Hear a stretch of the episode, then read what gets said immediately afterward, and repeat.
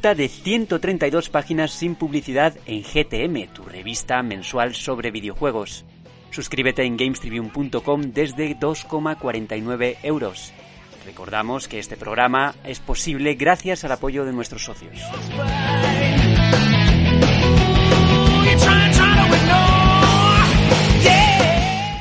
Muy buenas a todos y bienvenidos una semanita más a GTM Restart, tu podcast semanal de videojuegos. Volvemos desde el confinamiento y otra vez traemos a gente nueva, pero primero os quiero informar un poquito a los socios de cómo van las cosas por aquí. El anuario, que, que ya sabéis que está a la venta, ya está llegando aquí el ferro, o sea que es inminente su salida. Y además, por lo que nos comentan desde correos, es posible que pronto se nos permita ya enviar las revistas con normalidad, aunque os mantendremos informados, como siempre, por el área de socios. Por último, pero no menos importante, tenemos el libro de arte de Blasphemous también en la parrilla de salida y en cuanto correos nos, nos deje enviar, eh, haremos lo que toca. Sin más, que creo que ya está todo dicho, voy a presentar a los invitados. En primer lugar, bienvenido, Marc Aragón. Muy buenas, ¿qué tal? Pues aquí, encantados de tenerte por vez primera en el podcast después de seis años en GTM, Marc. Y yo encantado de, de poder estar aquí. Eh, Israel Mayen, otro veterano, bienvenido, Isra. Muy buenas, Mayetes. Es un placer estar aquí y compartir debut con todos vosotros, que ya tocaba, y vamos a ver qué sale. También está, como no, Sergio. Bienvenido de nuevo. Hola familia, ¿qué tal? ¿Cómo estáis? Pues eh, nada, quinta semanita consecutiva de confinamiento y quinta semana de podcast, así que a ver qué tal se da. Y al otro lado del micro nos falta Juanpe. Bienvenido, Juanpe. Muy buenas. Eh, y tengo que decir una cosilla que me alegra muchísimo que esté Mark, porque desgraciadamente él iba a venir a Madrid en Semana Santa y quería participar en uno de los podcasts, quería venir a la oficina. Y por culpa de toda la estado de y demás no pudo venir, así que mira. Nos le traemos en valija diplomática, ¿eh? y por último, Rami, bienvenido. Eh, bien hallado. Nada, yo es que en realidad no, no, no, me he ido a ningún lado. Yo, eh, vosotros cerrasteis la ventana esta de chat y yo me he quedado aquí solo hablando una semana hasta que habéis vuelto a entrar. He visto luz y he dicho, ¡ay, que viene gente! Y ¡Ay, que me graban! Así que otra vez aquí, el sustituto que siempre sustituye. El, el eterno sustituto, el tumor. bueno, pues presentado el equipo, vamos a hacer un repasito pequeñito de lo que tenemos en la parrilla de hoy, que corre a cargo, como no, del buen Rami, que él se encarga de, hacer la escaleta todos, todos, todos los podcasts, todas las semanas. En el bloque de actualidad vamos a hablar de que Sony ofrece de manera gratuita la saga Uncharted y también Journey en una iniciativa que está relacionada con el Quédate en casa. Además vamos a hablar de Rockstar, que ha cambiado sus políticas de desarrollo en lo laboral para evitar el crunch. Posiblemente estemos hablando de GTA, no se sabe. Además, Nintendo Switch ha actualizado la versión a la 10.0.0 y por último sabemos que Crytek ha despertado, está buscando nuevos empleados para un AAA no anunciado y anuncia Crisis Remastered para todas las plataformas. Y para cerrar, hablaremos de Ghost of Tsushima que ha detallado novedades sobre su historia y sigue planeado para junio a pesar de que hay rumores de que, bueno, podría, podría cambiar. En el apartado de debate, otra vez más, no va a haber debate. Vamos a hacer una reseña de Final Fantasy VII porque prácticamente todos los que estamos aquí reunidos lo hemos terminado o casi terminado.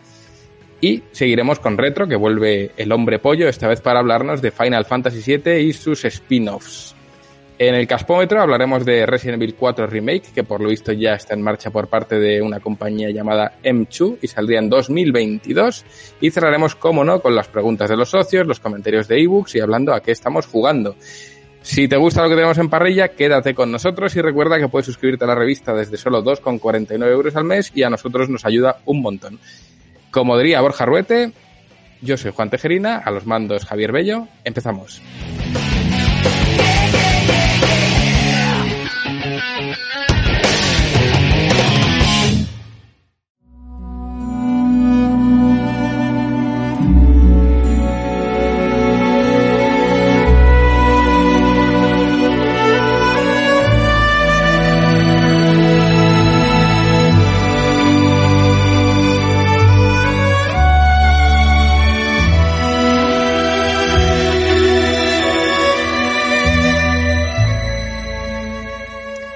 Con la iniciativa Quédate en casa, Sony ofrece de manera gratuita la saga Uncharted y también Journey.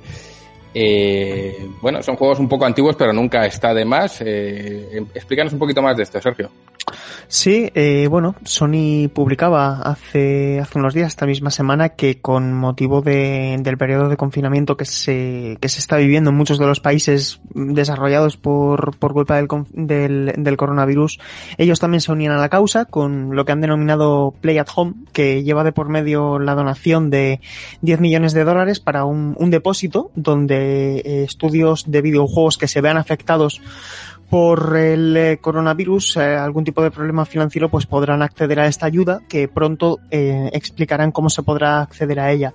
Y para los usuarios, pues efectivamente mmm, regalaban sin trampa ni cartón, sin letra pequeña, sin estar suscritos a ningún tipo de, de modelo de, de suscripción, eh, la trilogía de Uncharted en su versión remasterizada para PlayStation 4 con las tres primeras entregas eh, de las aventuras de Nathan Drake. Y por otro lado también el, el célebre juego de, de Game Company, Journey, que bueno, fue un juego que se llevó unas notas increíbles con motivo. Yo creo que uno de los grandes juegos independientes de todos los tiempos. Y efectivamente están disponibles hasta, hasta el día 6 de mayo a las 2 de la mañana hora española. Así que pues nada, la gente lo único que tiene que hacer es acceder con su cuenta de PlayStation Network a, a estos dos títulos que están en portada además, no están escondidos ni nada por el estilo. El primero, la trilogía tiene un peso de 44 gigas y, y Journey pues pesa 3,5 gigas, así que yo creo que para este periodo que queda de confinamiento por el coronavirus es una gran alternativa, sobre todo para mí, eh, el segundo de ellos, Uncharted 2. Así que nada, que, que todo el mundo lo añada al carrito, a su colección y que, y que lo disfrute si no lo han hecho ya. Rami, cuéntanos. Eh, nada, que, que joder, aunque como hemos dicho, pues puede sonar, bueno, estos juegos tienen un tiempo y demás, pero, pero se agradece y sobre todo se agradece porque no es una prueba de estas gratuitas que tienes dos semanas para jugarlo y luego se te retira. Es decir, tú estos juegos te los descargas y son tuyos para ti, para siempre, como si los hubieras comprado. Mm. Así que, bueno, creo que no está nada mal. Además, hace poco, no sé si entró o, o dieron, no sé, eh, ¿Fue en el Plus o fue en el sí, Now que metieron en el 4? Es este mes. Ah, sí, si, si, eres PlayStation Plus tienes básicamente la saga entera. Sí, ah, bueno, a falta del, del spin-off. Sí. sí. exactamente. Y yo, sobre todo, lo que me llamó la atención y, y joder, y, y, me aproveché de ello es, es porque lo, los otros los tengo, es Journey, porque siempre había escuchado maravillas de ese juego y, pero claro, no lo he jugado, pero siempre la gente me dijo, bueno, lo suyo es jugarlo cuando lo está jugando mucha gente, porque ya verás el juego, tal y no sé qué. Entonces siempre me daba miedo jugarlo tarde porque supongo que ya no habría tanta gente puesta con el juego a la vez que yo. Y bueno, ahora es una oportunidad para jugarlo porque supongo que más gente estará a la vez jugándolo y, Isa incluso lo ha jugado, si es que además es un juego de una tarde, de dos, tres horas lo tienes, y la verdad es que le ha gustado bastante, así que tengo muchas ganas de darle, la verdad, y me parece, pues, pues oye, una buena iniciativa, si todo lo que venga así, para adelante. ¿Y no os parece que llega tarde la iniciativa?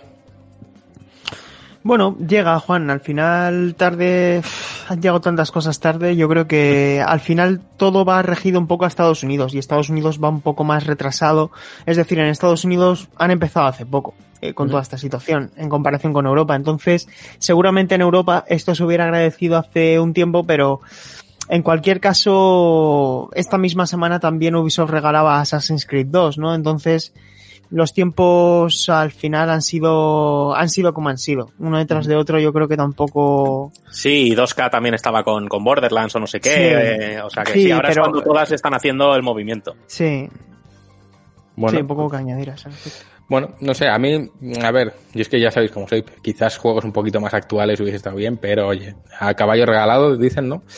No le mires el dentado. Eh, pasamos, si os parece, a la siguiente, y es que esta es más interesante que la anterior. Crunch en Rockstar. Por lo visto han cambiado su política para que de cara a GTA 6 esto no pase otra vez. Cuéntanos más. Sí, eh, bueno, hay que contar que esto nace realmente de una eh, de una exclusiva que, que adelantó Jason Reyer en, en, Kotaku hace más de un año sobre las condiciones de trabajo que se estaban, o que mejor dicho, se habían dado para hacer posible Red Dead Redemption 2. De hecho, ese artículo lo publicó un poquito antes, a finales de 2018, antes de que se pusiera a la venta el juego, y contaba las condiciones de explotación laboral, que es realmente lo que es el crunch, eh, que se había sometido la mayoría de los empleados durante esos, ese largo lustro. Y el artículo pues ahondaba un poco en todas esas condiciones, con voces anónimas de gente que había estado implicada en diferentes departamentos del desarrollo del juego.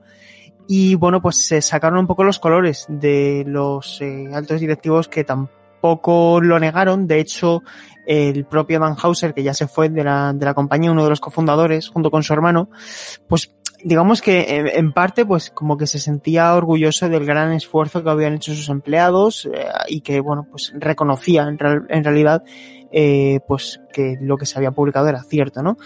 Y en realidad eso pues también puso de manifiesto que la gente no lo recibe de buen grado y ahora ha vuelto a hablar Kotaku con, con un miembro de, de, de Rockstar y bueno pues reflexionan y valoran positivamente eh, que han mejorado la situación, que esto estaba repercutiendo a los proyectos activos que tiene ahora eh, Rockstar en, desarrollo, que se habla que uno de ellos o que el principal desarrollo es esa nueva entrega de Grand Theft Auto, que todavía no tendría fecha, que es un proyecto que va a largo, pero que iba a repercutir en que esos tiempos se iban a medir teniendo mucho más en cuenta el capital humano, ¿no?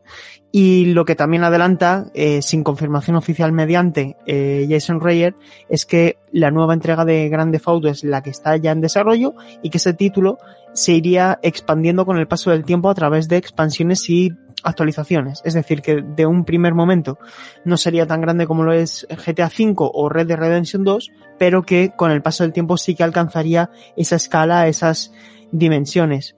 A partir de aquí eh, termina la información que adelantaba Schreier y a partir de aquí podemos especular. Eh, yo creo que ese juego eh, va para largo, es decir, que no va a lanzarse ni en el primer ni en el segundo año de esta próxima generación de consolas, pero que seguramente ya tenga a nivel conceptual mucho adelantado, ¿no? Incluso a nivel de guion se habla que el propio Van Hauser, que fue guionista tanto en Red Dead Redemption 2 como GTA V, podría haber dejado ya ese guion de la sexta parte escrito antes de marcharse y poco más. Eh, lo positivo, pues que las condiciones laborales en Rockstar han mejorado.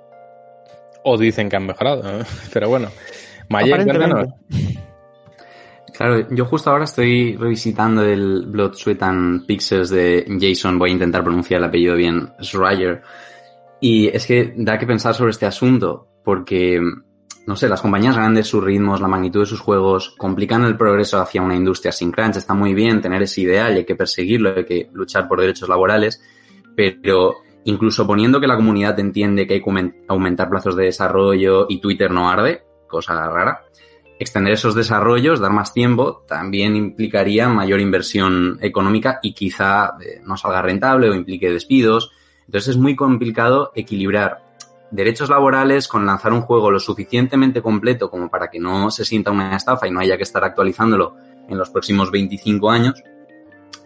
Y resulta que ni los indies más molestos se, más modestos se, se, libran del crunch. O sea, es una cosa muy, muy compleja. Eh, no creo que GTA 6 sea posible sin forzar la máquina, porque es, es una cultura laboral. Naughty Dog, por ejemplo, se enorgullece, se, se tila de, de perfeccionista y creo que eso también va a estar en Rockstar. Y todavía quedan muchos años, por mucho que las empresas vayan implementando cosas, para avanzar hacia un modelo sin crunch. Mark, cuéntanos. Pues a mí me gustaría decir que eh, está claro que con todo el tema este del crunch, cuando salió Red Dead Redemption 2, estuvo la cosa un poco densa y yo especialmente, después de ver cosas como el, el reportaje este de, Rising Kratos, que hablaba un poco también del, del crunch en God of War, yo me sentía un poco culpable disfrutando de la manera que disfruté Red Dead Redemption 2, ¿no? Así que bueno, siempre está bien que tengan esa intención de, de cambiar y de mejorar, pero creo que de momento se queda en una intención, ¿no? Hasta que no se vean hechos, no sé yo cómo variará el, el rendimiento económico que tenga SGTA esta política.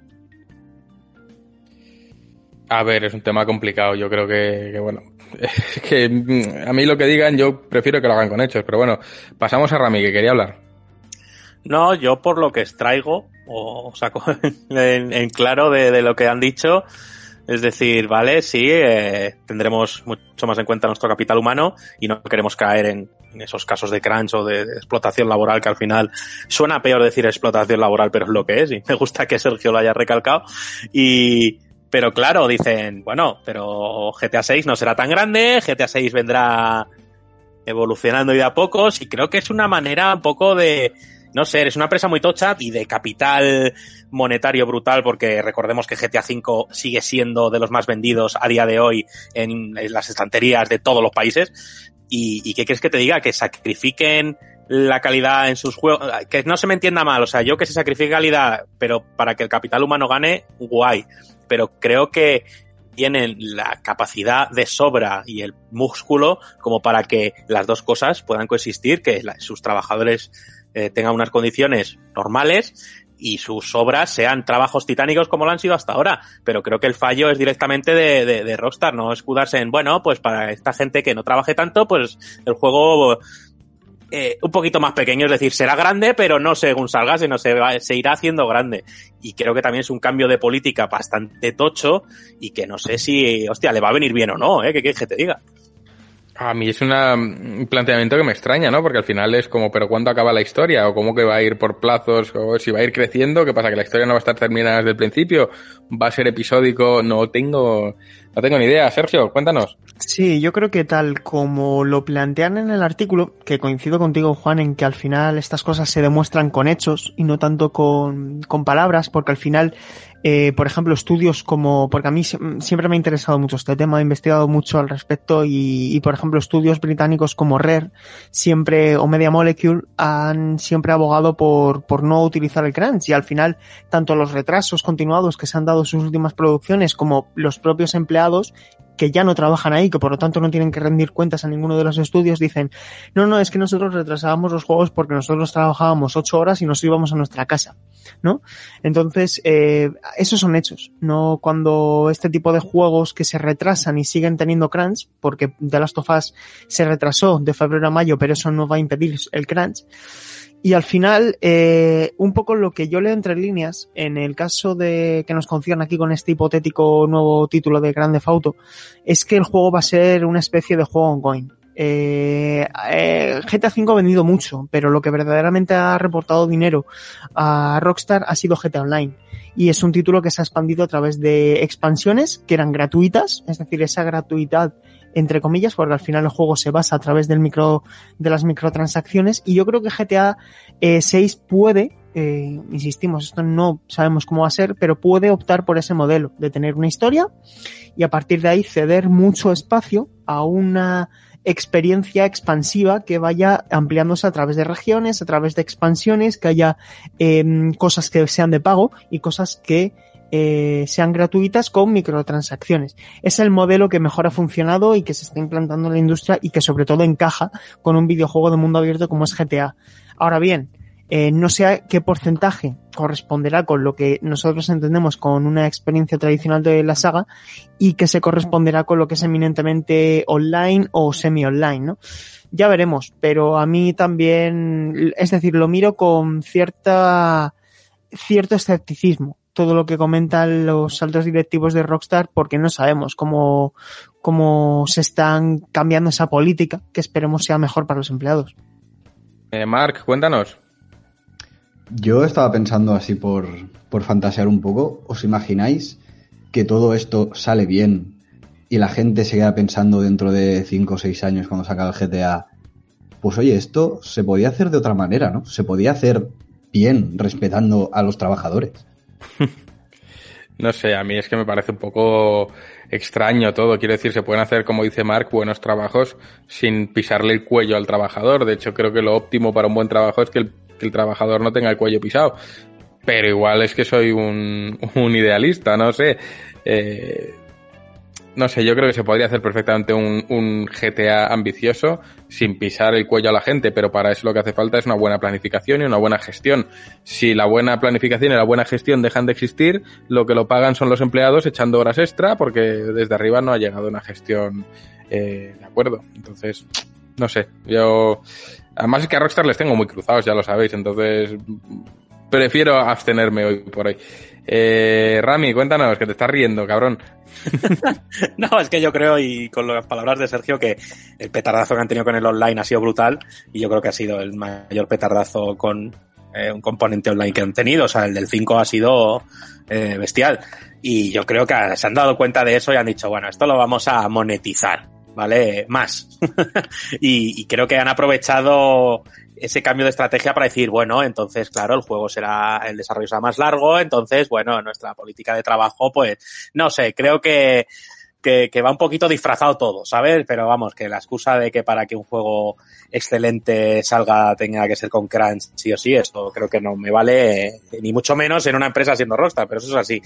Y yo quería hacer un pequeño off topic, es que estaba yo dándole de vueltas con todo esto de los retrasos y con fechas y demás, y, y, y, he dicho, hostia, y, y Ubisoft, que hace un cojón de tiempo retrasó, creo que todos sus títulos eran tres o cuatro que tenía en plan para sacar, y no se ha vuelto a saber absolutamente nada. No sé si se sabe algo, Sergio, porque es que me ha dado por pensar, pero todo eso que tenían de, de Watch Dogs, el de, de, ¿cómo se llamaba este? De Gods, no sé qué, y demás, eh, bueno, y Assassin's Creed y demás, ya, no sé, o sea, están con un mutis desde hace meses. Sí, uh, los cambios de lanzamiento de Ubisoft que fueron más por motivos financieros. Ni The Division 2 ni Ghost Recon Breakpoint eh, lograron cumplir las expectativas de la compañía y eso provocó que, digamos, toda la calendarización que tenían programada para este ejercicio fiscal se retrasase aproximadamente un trimestre. Fue un poco ambiguo el mensaje porque dijeron que tenían tres videojuegos AAA confirmados para antes de, 2000, de marzo de 2021 y claro, se entiende que uno de ellos será eh, Watch Dogs Legion, eh, otro será um, el, el, nuevo Assassin's Creed, que todavía no tenemos confirmado, pero del cual hablamos ya como si lo estuviera, y otro sería ese Gods and Monsters, que ese, ese, juego es el que se está desarrollando por el departamento de la gente de Assassin's Creed Odyssey. No se sabe nada, pero en este caso particular, Rami, eh, la información que teníamos es que el, los juegos no se habían retrasado por una cuestión de desarrollo, al margen de ese Skull and Bones, que ese sí que por lo visto estaba atravesando problemas, sino por una cuestión de encaje financiero. Y yo creo que encima ahora, con toda esta crisis del coronavirus que está viendo varios meses en blanco para todo el mundo, no sé yo si al final les está dando la razón esa decisión, que todo lo que tenían planeado para Navidades a lo mejor se va para el primer trimestre no, no, no, tenemos mucha más información, no han dicho nada. Es que de hecho, eh, fíjate, la cuenta de Twitter de Ubisoft publicaba el otro día una ilustración de Beyond Good and Evil 2 diciendo, oye, que queréis renovar vuestro, vuestra, vuestro fondo de pantalla del ordenador, pues mira, aquí tenéis. Y es como, pero ¿qué me estás contando, no? De Beyond Good and Evil 2 a la que viene. No claro, lo sé. Es que les veo, no sé, les veo muy, muy desconectados de, de, de todo lo que es la actualidad y, y no sé, mm. entiendo que su plan era otro porque no contaban con esta pandemia, pero me da a mí que, que esto les va para largo y, y, hostia, Ubisoft, ¿eh? Y si viene de dos palos como Breakpoint, que ha sido un palo, no sé, ¿eh? ojito ahí. Yo creo que estaban esperando para lanzar todos estos juegos de manera intergeneracional, como hicieron con la pasada generación de consolas, que Watch 2 Legion finalmente salga simultáneamente en todos los sistemas, al final ellos no tienen ningún tipo de, no son un estudio first party, entonces a ellos no le, no tienen que, es decir, cuantas más plataformas disponibles mejor. Así que no sé cómo lo harán, pero sí que habían dicho que Watch Dogs Legion iba, apuntaba también para la próxima generación, así que yo creo que sí que tenían algo fuerte preparado para el E3 y que ellos sí son una de esas compañías que aproximadamente en junio presenten algo tocho eh, con todo su catálogo. Y si os parece, vamos a cambiar, que ya hemos hablado mucho del crunch, nos hemos desviado a Ubisoft. Y vamos a hablar de Nintendo Switch, que ha actualizado su versión a la 10.0.0. Juanpe, te doy paso. Juanpe está en otro planeta. Eh, Sergio, cuéntanos tú.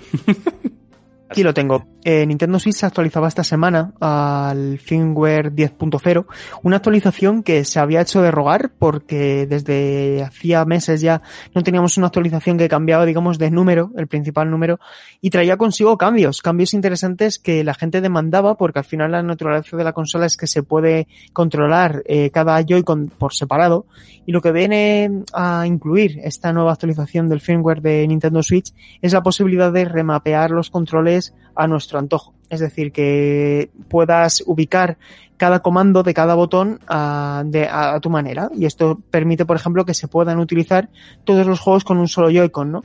Eh, que puedas eh, permitir que, por ejemplo, Mario Kart 8, en vez de acelerar con A, pues aceleres con, con un gatillo, ¿no?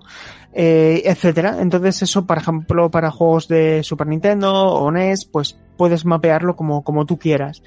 Ha sido una medida que ha agradecido mucha gente, que por cierto solamente se puede utilizar con mandos oficiales, no se puede utilizar con un mando de terceros, es decir, solamente los Joy-Con o el mando Switch Pro Controller, no con el mando clásico de SNES.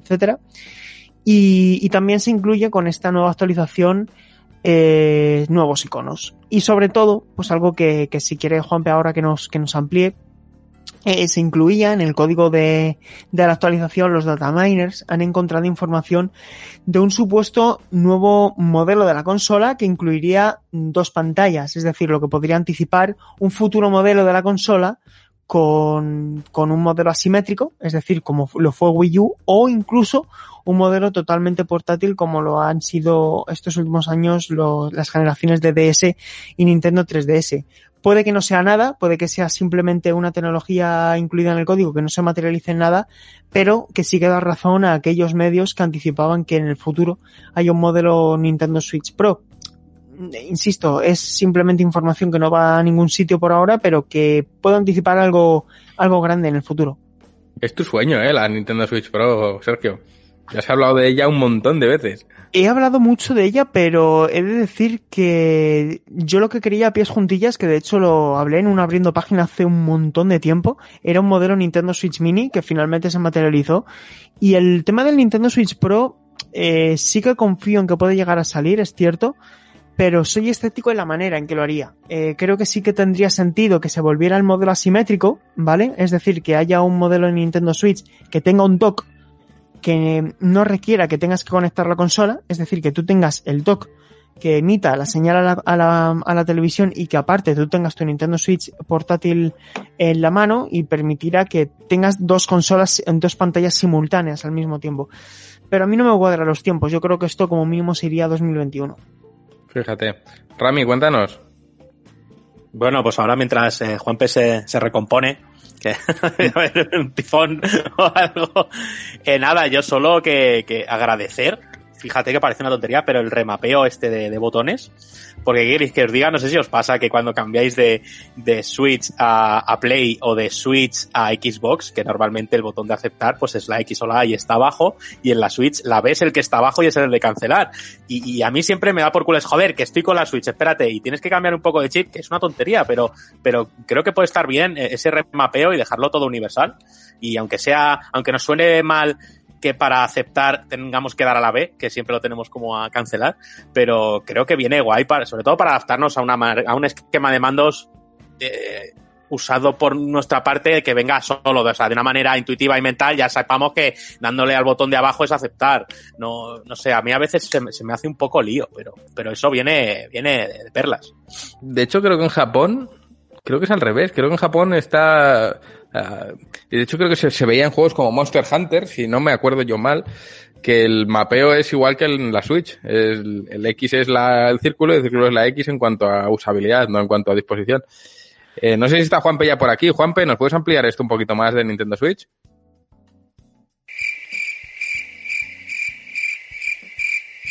Mientras, eh, Juan, mientras viene Juanpe, a mí me gustaría comentar lo que, lo que anticipaba un poco antes. Estoy de acuerdo con Rami, a mí no me pasa tanto porque digamos que ya lo tengo un poco interiorizado, mis dislexias van con otras cosas, no con el botón de aceptar, pero sí que es verdad que me parece especialmente cómodo para juegos de conducción. Nintendo siempre ha sido muy eh, arraigada al botón A para absolutamente todo, incluido para poder acelerar en juegos de conducción.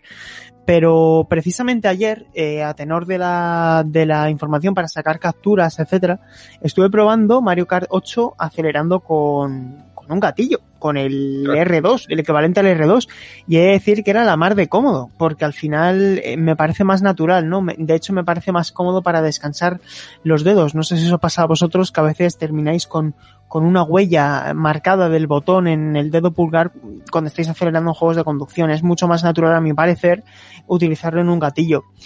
Y sobre todo, otra cosa que os puede parecer una tontería, chicos, pero si jugáis en cooperativo algunos juegos, poder remapear los botones a como queráis es bastante cómodo cuando utilizas solamente un Joy-Con en, en cada mano. O incluso la oportun- eh, esto permite muchas opciones de accesibilidad.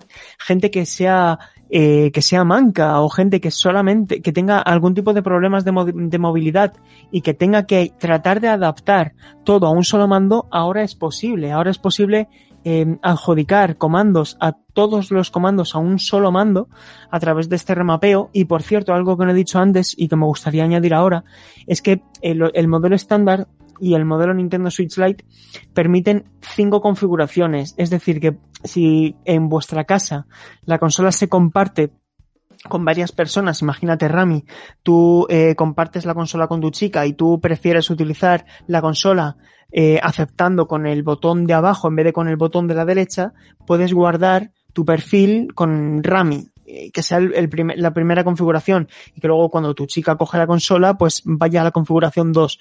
Puedes guardar hasta 5 en una sola consola y creo que esto es interesante también. Oye, pues ni tan mal. Y pasando al siguiente tema, que no es menos interesante, parece ser que Crytek ha despertado porque está buscando nuevos empleados para un AAA que todavía no se ha anunciado y además Crisis Remastered para todas las plataformas. Sergio, amplíanos esto.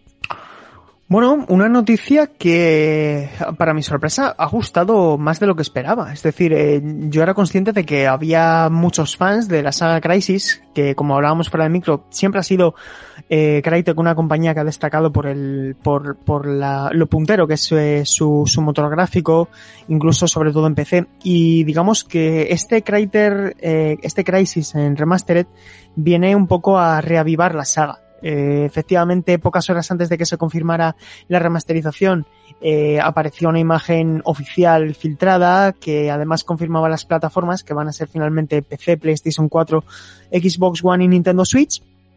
Este último, el port, eh, lo hace Saber Interactive, que es la gente que hizo The Witcher con un enorme trabajo. Y, y, bueno, pues es una manera de recuperar una propiedad intelectual bastante querida, una saga de acción muy frenética, muy puntera, que tecnológicamente y que yo creo que sigue aguantando bastante bien. Y quién sabe si esto es una declaración, chicos, de intenciones para un eventual nuevo episodio de la franquicia o un reboot de la misma, porque efectivamente Crytek está buscando nuevos empleados, buscaban director técnico para un videojuego eh, no, no anunciado. Es decir, esto no, no es, eh, este anuncio no es obvio para esa otro en lo que están trabajando y por lo que están buscando gente. Así que, eh, bueno, pues este, este verano saldrá, pronto anunciarán la, la fecha exacta, pero este verano podremos volver a jugar al primer Crisis con reflejos más realistas, con nuevas texturas, modelados y digamos, eh, tal como decía su CEO, que es una oportunidad emocionante para traer de vuelta la saga Crisis PC y por supuesto también la primera vez que se vaya a poder disfrutar de este, de esta, de este lanzamiento en, en una consola con posibilidades portátiles. Así que no sé qué opinión nos merece este anuncio.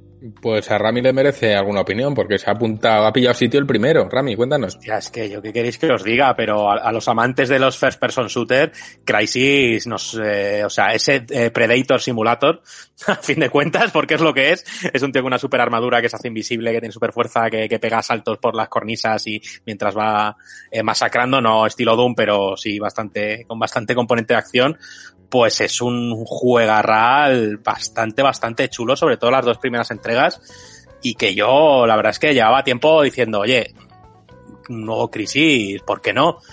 hay que tener en cuenta que, que Crytek creo que estaba en un momento muy complicado de su historia, porque la verdad es que no, no, no sé por qué, pero eh, con el último lanzamiento, creo que fue ese título llamado Hunt hace poco, creo que con eso pues parece ser que han recuperado un poquito de fuerzas y, creo que con este remaster volverán a recuperarlas del todo porque creo que va a tener muy buena aceptación. Y, bueno, a ver si, si de verdad esto significa que están pensando o, en otro crisis o en otro juego, porque los juegos de Crytek siempre tienen, como hemos dicho, un acabado técnico muy tocho. Es decir, tú coges ahora Rise, Son of Rome, que salió de salida para Xbox One, y, y, es que eh, lo pones a día de hoy y parece un juego que tiene un añito dos, ¿eh? que, que técnicamente sigue estando muy arriba y joder, esta gente no puede caer porque es que han sido el baluarte de, de, la potencia de la Master Race durante, durante mucho tiempo, así que muy guay. Y yo, o sea, yo, eh, lo de la Switch, tío, yo que ya alucino. Y parece ser que he visto The Witcher, ya habíamos visto todo, pero ojo, que ver Crisis en, en Switch, o sea, a mí me parece, pues eso, increíble hasta que lo vea. A mí me llama la atención porque, claro, luego hablamos nosotros con desarrolladores y Nintendo Switch es un puto grano en el culo para todos. Es, eh, tiene la, mm, hemos oído, tiene la potencia de un móvil. Es muy difícil adaptar para ella nada. Eh, las partículas, fatal. Bueno, es, es, por lo visto es la hostia. O sea que ahora de repente ver Crisis ahí, pues no sabemos hasta dónde llegará Nintendo Switch y lo más importante, la, el interés de las compañías en, en, pasar hasta ahí. Veo que Sergio que... está levantando la mano, pero le toca a Mayen. Mayen, cuéntanos. Espera, una cosa que quiero añadir rápido es que Venga. parece ser que se consolida a Saber como eh, la, la, maestra de, las, de los ports a Switch y yo creo que tienen la varita mágica, no la comparten con nadie y creo que se van a llevar todos estos grandes ports gráficos que se quieren hacer en Switch, se los van a llevar ellos de calle. O sea, no sé qué tienen o qué hacen bien, pero yo creo que además es el estudio que tienen en, en, Polonia en que se encarga de esas cosas y es que son la, la, la caña, vamos, y con esto ya damos paso a, a Mayen. Damos paso a Mayen, corresponsal Mayen. Claro, yo hablo desde, desde la corresponsalía de Nintendero con un PC que puede explotar con Undertale. Entonces, con la duda que Crysis siempre ha estado ahí como referente, seguramente lo juegue en Switch, también por el componente portátil, y es más, más que una intervención, es una pregunta a los que tenéis más experiencia con, con la saga. ¿Es posible o nos vamos a comer, aunque sea muy recortado, o nos vamos a comer un FIFA? Que es que te vienen diciendo, no, esto es FIFA 19, pero lleva siendo FIFA 16 desde, desde el primero. Han confirmado que es la misma versión, es decir, esto no va a ser una versión Legacy, es la misma versión pero adaptada, ni en contenido ni en nada. Y yo, a juzgar por los antecedentes de este estudio, eh, creo que nos espera un buen port porque con The Witcher 3 lograron hacer maravillas. Es decir, sí que es verdad, Juan, que es una consola difícil de programar, pero que es, es muy manejable, es fácil adaptar todo, porque la placa Nvidia, por lo visto, es bastante amigable en ese sentido, y sobre todo hay otro componente que hay que tener muy en cuenta, chicos, y es que todo lo que se lanza en Switch vende como pan caliente. Entonces, al final, pocos proyectos creo yo que han salido rentables. De hecho, fijaos, fijaos la información, eh, hace poco salía, eh, trascendían las ventas de The Witcher que en los primeros meses en Switch había vendido más de 700.000 copias. Es decir, es un juego que tiene una proyección para superar el millón de, el millón de unidades. Y es una, claro, tú dices The Witcher, que es a lo mejor un público el de Nintendo Switch que no es el más uh, el más no es el target no de, de ese título y, y, lo bien que vende. Mario Rabbids vendió más de 2 millones y es un juego en realidad third party no eh, todo vende muy muy bien y ahora Nintendo Switch que está en la cresta de la ola a mí no me extraña que, que lo vayan a lanzar.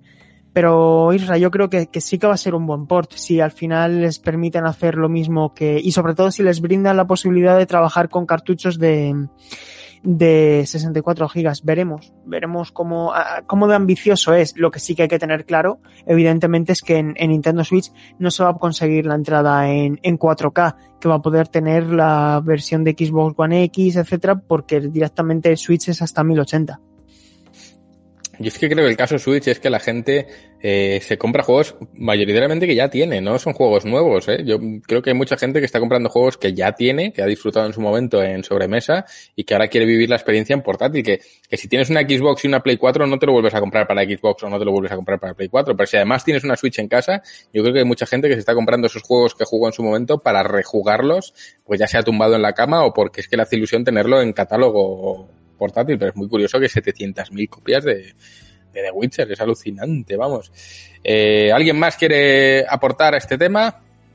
Bueno, pues entro yo y decir que, que bueno, que, que, a mí me gusta que, que todos estos juegos y, y, cositas de hacer parties que llegan a Nintendo llegan guay. O sea, recordemos que desde el principio se ha estado apostando y no ha parado esa apuesta y, y, y siguen saliendo cositas. O sea, recordemos que, que Doom 2016 está en Switch también y, muchas otras cosas y, mola. Sabemos que a lo mejor no es técnicamente la mejor plataforma para disfrutar del juego, pero te da otras cosas, como hemos hablado de la, de la portabilidad y la versatilidad que te da una Switch. Y joder, yo pa'lante, y yo sí que tengo constancia de, de, gente que es eso, que como dice Juan, que se ha jugado de Witcher 3 en Play 4 y que ha salido para Switch y se lo ha comprado, porque quieren tener las dos versiones y quieren disfrutarlo en Nintendo Switch, así que Nintendo se ha dado cuenta y, y, y, que siga apostando fuerte por esto y que lo siga haciendo, que, que joder, que está claro que reporta cierto beneficio y cierta atención de la gente, así que para adelante.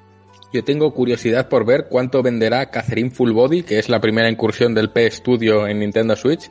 A ver cuánto va a vender en, en, Nintendo Switch. Yo creo que nos va a sorprender y que va a ser el abrir la veda para, para juegos como persona, vamos, seguro. Sí, o sea, es que claro, si Catherine Full Body, que está claro que yo puedo, que creo que puede entrar perfectamente en una Switch y que además le viene muy bien ese juego a la Switch. Es que al ser un jueguito de puzzles, a fin de cuentas, eh, creo que le viene de perlas y, y, joder, que esto sea el inicio para que ya no empiecen con el 5, pero que, que, os empiecen con el 4, que creo que es que os, a Juan y a Sergio sobre todo os remueve las tripas y sería como dónde está el botón de reservar. Yo creo que, que depende mucho de la recepción de este Catherine Full Body y yo creo que han querido empezar justo por este juego por eso, porque creo que se adapta muy bien a, a, a la consola de Nintendo. Eh, pff, no me digas Persona 4 Golden en, en Switch, por favor, eh. Que se ponga el logo dorado, ¿no? Rojo, dorado. Además, eh, chicos, el Persona 5 Scramble, eh, la demo no sé si la pudisteis probar, se puede descargar y jugar de manera completamente legal desde una Nintendo Switch eh, con cuenta japonesa.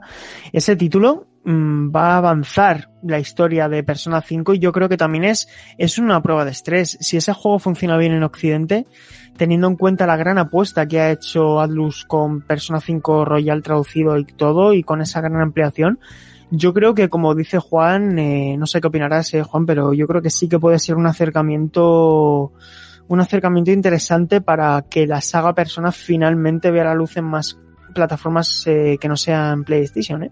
Sobre todo me, me, llama la atención porque es un juego quizás de todo el P-Studio es el de temática más adulta o más controvertida. No te creas que han sacado eh, un juego cualquiera. Han ido a por un juego que pues, por su temática con el tema de, de, de la infidelidad y demás es un título controvertido, o sea que me, yo cuando lo había anunciado me dejó flipado y creo que, que, es una muy buena noticia de lo que puede estar por venir si funciona. Yo desde luego lo voy a comprar, ¿eh? Y lo tengo para, lo tengo para Play 4 y, y va a caer como, como Dios. Y vamos con la última noticia del día. Sabemos que Ghost of Tsushima puede que se retrase por todo el tema del COVID-19, todavía no está confirmado, pero lo que sí sabemos es que ha desvelado nuevos detalles de su historia. Daría paso a Juanpe, pero se lo voy a dar a Sergio. Sí, eh, el último número de la Official PlayStation Magazine dedica varias páginas a Godfall, ese nuevo juego que va a salir uh, para PlayStation 5, pero también dedica espacio a Ghost of Tsushima, que es uno de los grandes lanzamientos junto con The Last of Us Parte 2 que queda para PlayStation 4 en materia de producciones exclusivas.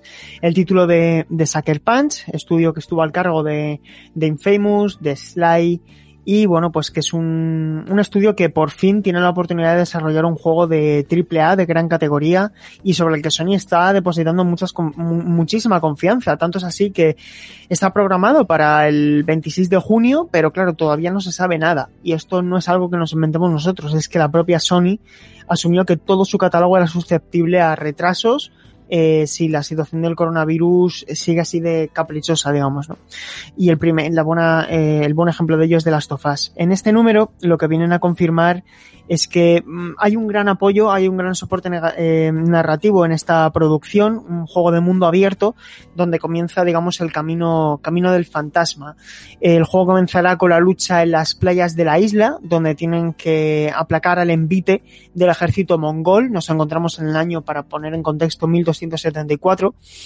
Y eh, Jin es el protagonista. Jin logra escapar eh, de esa, de esa invasión y cuando pasa un tiempo, digamos que su gran meta eh, vital como samurái es eh, conseguir entrenarse para hacer frente a todas las amenazas que pueda haber en el, en el territorio. A partir de ahí, a partir de esa premisa argumental, se nos abre un gran mundo abierto con cosas que realmente no son una sorpresa, que seguramente a todos nos suenen bastante, como es la recolección de materiales, eh, hacer misiones secundarias, misiones principales y sobre todo un sistema de combate centrado en la, en la acción, como ya hemos podido ver en muchos, en muchos trailers, tercera persona, eh, un toque muy Sekiro, pero que también recoge a lo mejor cosas de Nioh. Y yo tengo la confianza de que sobre todo también sepan adaptar esa verticalidad que también estuvo en Infamous Second Son, la última producción del juego. Hay un titular que trasciende de este reportaje que publica la, la revista oficial de PlayStation que es barro, sangre y acero. Así que os pregunto ya a vosotros que qué creéis que puede ser esto con lo que encabezan ese reportaje de barro, sangre y acero, aparte de ese apartado, apartado gráfico que yo creo que sí que va a lograr exprimir al máximo las posibilidades de PlayStation 4. Barro, sangre y acero. ¿Y eso han titulado el qué exactamente? Me Sí, es uno de los headers del, del artículo, como uno de los encabezados, ¿no? Para, para titular, como un H2 en materia web. Fíjate, ¿no? no sé.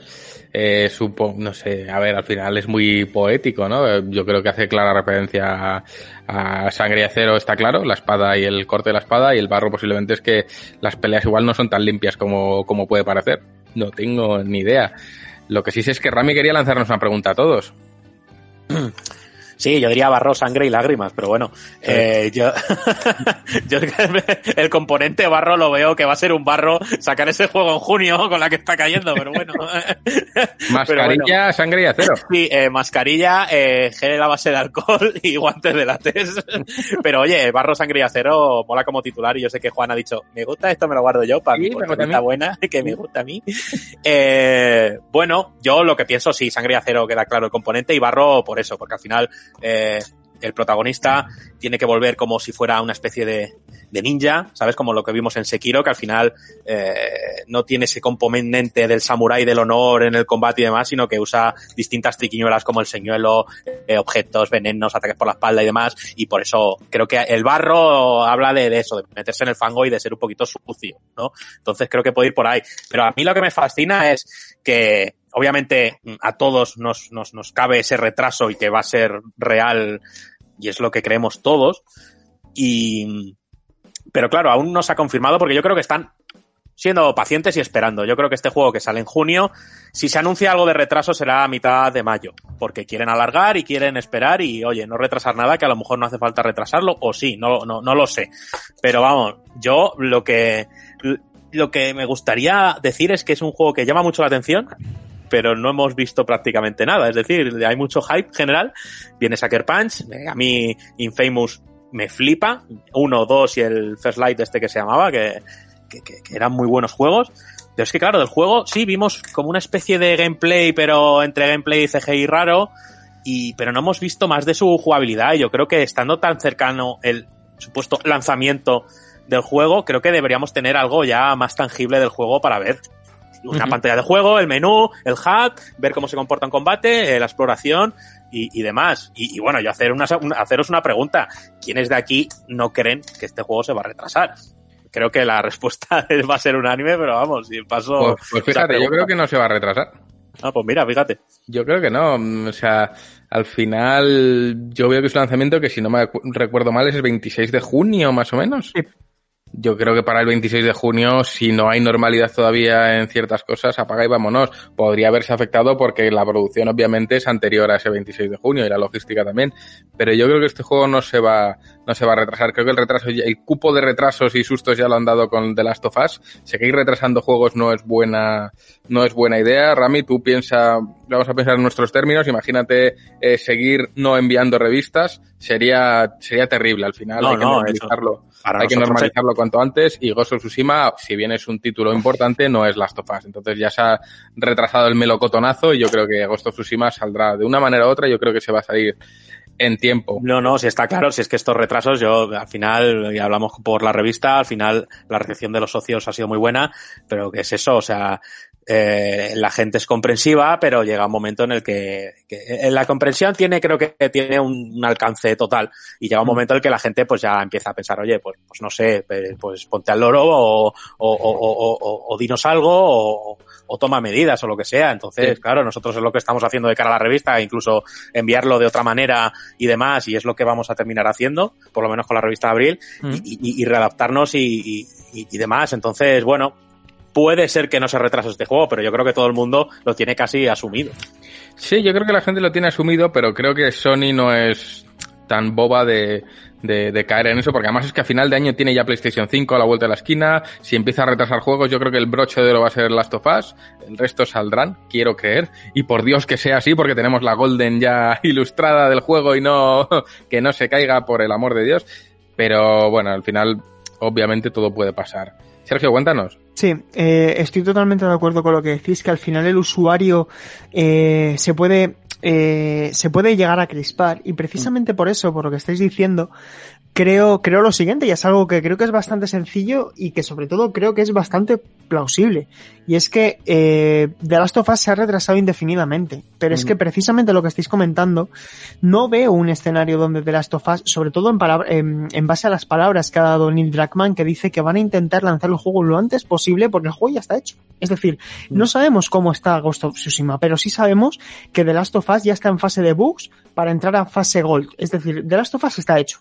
Entonces, lanzar en junio Ghost of Tsushima y lanzar a lo mejor en septiembre, octubre de Last of Us parte 2 en Play 4, teniendo en cuenta que, que, PlayStation 5 se lanzará en noviembre, a finales de noviembre, yo lo que veo es lo siguiente, y es precisamente para no crispar más a los usuarios, que el, espacio que tiene en el calendario ahora mismo Ghost of Tsushima, que es 26 de junio, lo asuma The Last of Us, es decir, que The Last of Us sea el juego de Sony de junio, y que Ghost of Tsushima se vaya a final de año. ¿Por qué? Porque además también así tienen la oportunidad de algo que para mí es también blanco en botella leche, que es que ese juego tenga versión para PlayStation 5. Mm. Es decir, yo veo un escenario plausible, evidentemente esto no es información, que The Last of Us se lance en junio y que Ghost of Tsushima se vaya a final de año con una versión intergeneracional, que finalmente salga tanto en Play 4 como en Play 5. Esa es mi apuesta. A ver, es una, es una apuesta muy plausible, pero a lo que, en lo que convenimos creo es en que ya 26 de junio es una un marco ya en el que ya sí que podemos empezar a ver lanzamientos. Si fuese Last of Us bien, eh, problema quizás que en junio igual no es un mercado donde las ventas, ya sabemos que entra colinda con verano y no sí. sé yo, es una, es, una fecha, es una, fecha, complicada y no sé yo si Sony querría sacar ahí el melocotonazo, no tengo ni idea de, de qué plan. Y creo que ellos mismos ahora mismo tampoco tienen muy claro lo que van a hacer. Entonces son, son cartas muy posibles sobre la mesa. Mayen, cuéntanos. Yo primero creo que Ghost of Tsushima saldrá en, junio, no vas a dejar de las tofas para, para ese momento. Pero quería intervenir porque, escuchando un poquito de qué va, por todo lo que se ha leído, pero ahora tal y como se ha descrito, con ese cambio sobre todo de no va a ser puro samurai, va a haber elementos de ninja, me he acordado de un libro que leí el verano pasado, que es El guerrero a la sombra del cerezo, de David Begil, y, y, es justamente eso. Así que si alguien quiere calentar motores, es una historia, pues lo típico de traición, que en principio eh, solo sobreviven dos, el maestro y un niño que acaba convirtiéndose en samurái, pero por el camino también aprende muchas cosas de ninja. Y ese híbrido de combate, que a mí verlo en un videojuego me, apetece. Eh, más allá de Sekiro, pues quizá, no sé si accesible, no quiero meterme en ese marrón, quizá una versión más para, para el público general pero quiero ver cómo, cómo se juega con esa dinámica y quien quiera verlo también tiene en, este libro, El Guerrero de la Sombra del Cerezo, un, un, ejemplo, en este caso leído, pero un ejemplo muy potente. Pues muy buena recomendación. Yo me acuerdo que leí un libro y es que ahora no me acuerdo, no era el último samurái, creo que era El honor del samurái, también muy recomendable, ya que estamos proponiendo. Y al que le guste el manga, que le eche un ojo a Vagabond, que es otro gran manga de samuráis que nadie se puede perder porque es la historia de Miyamoto Musashi. Y bueno, ¿qué os voy a contar? Es, es, es, la hostia. Vamos a dar paso a Mark, que sé que está ahí a la espera. Mark, cuéntanos. Pues volviendo al tema de los juegos, eh, no sé si se retrasará finalmente, pero a mí me preocuparía que tanto que lo haga como que no, porque me parece que va a tener que competir mucho con todos los juegos que se han retrasado y van a terminar saliendo en, digamos, en los últimos 3-4 meses del año, justo antes de la nueva generación. Y, otra cosa que me preocupa es la, poca información, como ha dicho Rami, que hay de este juego.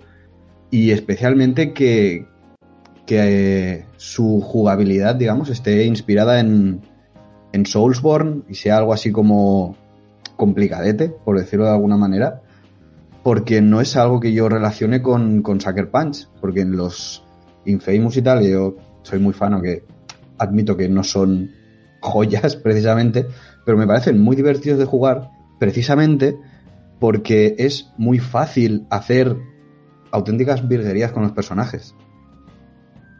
Sí, sí, sí, totalmente. Y eh, yo espero que se aleje del, del, concepto Soulsborne, porque entonces se me va a quedar en, en, la tienda. No lo voy a tocar ni con un palo, vamos, ni con el palo del churrero de Juanpe. No lo voy a tocar. Eh, Rami, que sé que quieres hacer una recomendación antes de cerrar. No, hombre, pero si Sekiro es asequible a todo el mundo. Está en la estantería, coges, te lo compras y lo tienes un año en la estantería como he tenido yo. No, a mí me lo regalaron. Pero te digo, y desde la experiencia, desde la voz de la experiencia, Juan, sabes que yo ya me lo he pasado. Se puede, ¿sabes? Es como dejar de fumar, se puede. Hombre, claro, ¿quién me recomendó al Chompi? El Chompini se puede, se puede. Y ahí lo pues dejé. Sekiro, se puede. Y es más, cuanto más puedes, más te gusta. Y lo digo desde opinión personal. Y ya que estamos hablando de todo este tema ninja, shinobi y demás, yo, ya que se han hecho recomendaciones, también recomendar el anime Basilisk, que, que, que, me parece muy bueno. Es sobre la historia de dos clanes ninja que eran uno, pero luego se separaron. El clan eh, Kouga y el clan no sé qué, Iga, o algo así creo que se llamaba. Es como una historia fusión entre entre Romeo y Julieta, pero con clanes ninja y tal, y, el anime es cojonudo, además muy, muy fundamentado en la historia clásica y, fundamentado en la historia de Japón, y mola muchísimo, así que ya que hemos recomendado cosas, pues pillo sitio. Me alegra que nadie haya recomendado Naruto, porque si quieres leer cosas de ninjas, Naruto no es la manera de leerla. Hombre, hay que leer las tortugas ninja, en todo caso. hecho Naruto... Donatello. Que me eh, gusta ¿Veremos el final de Vagabond o el señor no, no lo finalizará? Inoue, no sé, tío. Y es que Inoue todo el mundo dice que su mejor manga es Vagabond y para mí es Real, entonces yo soy un desgraciado. Pero... Lo, hemos hablado alguna vez. Es que es que es mucha, mucha, mucha tralla Real. Es que es mucha tralla. Bueno, yo los tengo ahí detrás. Todos. Todo lo que hace este hombre a mí me gusta y yo lo compro, lo consumo, me gusta y además me flipa cómo trabaja porque no tiene intermediarios. Es su representante, es su mujer y ya está. Entonces es, es un mangaka curioso, cuanto menos. Y Dicho yo, esto, ya hemos desvariado. Yo solo eh, decir, sí, antes de que corte Juan, yo solo decir que, que, llegará cuando llegue el fin de Berserk. Más o menos por ahí. Sí, con el final de One Piece también. Eso es. Gandalf, Gandalf en Vagabond. Llegaré cuando me salga de los huevos. Llega. Pero bueno, yo creo que ya hemos llegado al bloque de actualidad a su final. Vamos a dejar el melocotonazo de esta semana, que como nadie ha propuesto nadie nada, pues ya lo propongo yo. Eh, vamos a dejar un temazo de un, un artista que a mí me gusta mucho, musicalmente quizás no es ninguna joya, pero atentos a la letra, aquellos que os guste la letra como a mí, es Thou Shalt Always Kill de Scroobius Pip. Y volvemos con mm, el análisis conjunto de Final Fantasy Remake.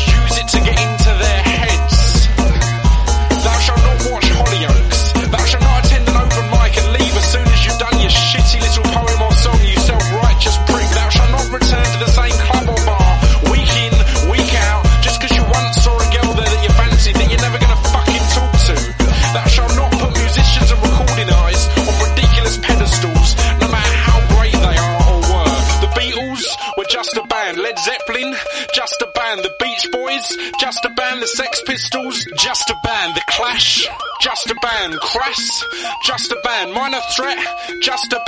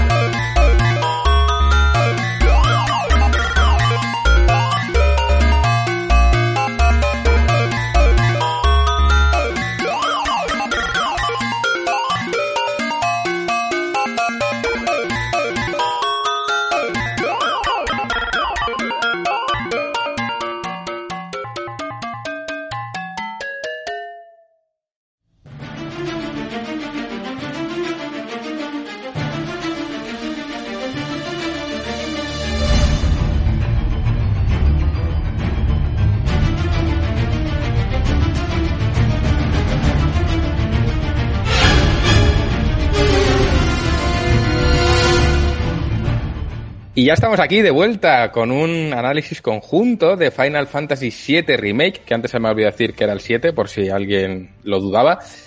Lo hemos jugado de aquí, diría que ahora igual me confundo. Javi Bello no, Javi Bello no quiere saber nada, se ha puesto dos tapones en las orejas para no oír nada de lo que vamos a decir aquí. He de decir que el análisis o el análisis conjunto va a ser libre de spoilers, así que que nadie tenga miedo, vamos a, a procurar no desvelar las sorpresas del juego.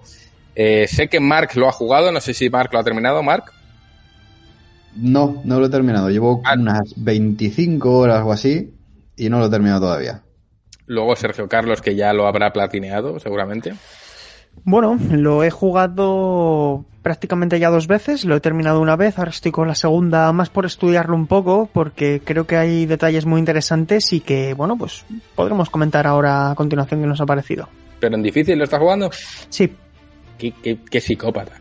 Sí, a ver, eh, no, no soy muy fan de hacer este tipo de cosas, ¿eh? pero creo que no es muy, muy, muy difícil si le terminas pillando el tranquillo y, y lo estoy disfrutando un montón también en esta modalidad. Y bueno, por último estoy yo, que voy por, diría, el último capítulo, ya estoy al final, final, final. Eh, no lo he terminado todavía, lo estoy paladeando como un gorrino, eh, las cosas como son, me está gustando mucho. Pero bueno, ya que hablas de que no te parece muy difícil, que creo que es un tema controvertido, creo que la gente todavía no se ha dado cuenta de que el combate es por turnos. Mm. Y creo que ese es el, el- el- el gran error de todo, es que el combate es 99% por turnos. ¿Quieres que empecemos por ahí, Juan? Porque Sí. eh, creo que eh, ya sabéis que a mí me gusta más, bueno, me gusta más, me gusta mucho cómo está haciendo los estudios japoneses últimamente los acciones RPG con ejemplos como, como Monolith, que creo que con la saga Xenoblade han logrado darle en el clavo porque es al final muy orquestado, es como una partitura. Y aquí Square Enix creo que con el sistema de combate han hecho un gran trabajo porque han logrado coger lo mejor del sistema de combate por turnos y luego por otro lado el, el sistema de combate en tiempo real. De hecho, te permite varias configuraciones. De hecho, una de ellas es el sistema clásico donde tú únicamente te tienes que, que fijar en hacer los, los comandos, lo- los hechizos, etcétera. El, el resto, pues, atacan los, los personajes solos. Creo que es un sistema de combate que está hecho muy bien porque en la mayor parte de la aventura tienes que estar controlando a varios personajes al mismo ah, en, equipo, pero solamente controlas a uno. Sin embargo, puedes ir cambiando de personaje. Eh, han respetado mucho, muchas cosas del juego original y al final se siente muy fresco. Yo creo que el juego tiene problemas con la cámara, creo que tiene un problema con el tema de fijado de la cámara, algunos problemas de diseño, etcétera. Pero yo ya te doy paso, Juan, porque me gustaría también conocer tu opinión. En esta primera aproximación que hacemos con el tema del sistema de combate, a mí sí me ha convencido, me ha gustado, creo que han dado en el clavo con lo que tenían que hacer, ese híbrido. Y a mí en ese respecto, en lo que es el apartado jugable, creo que han acertado bastante.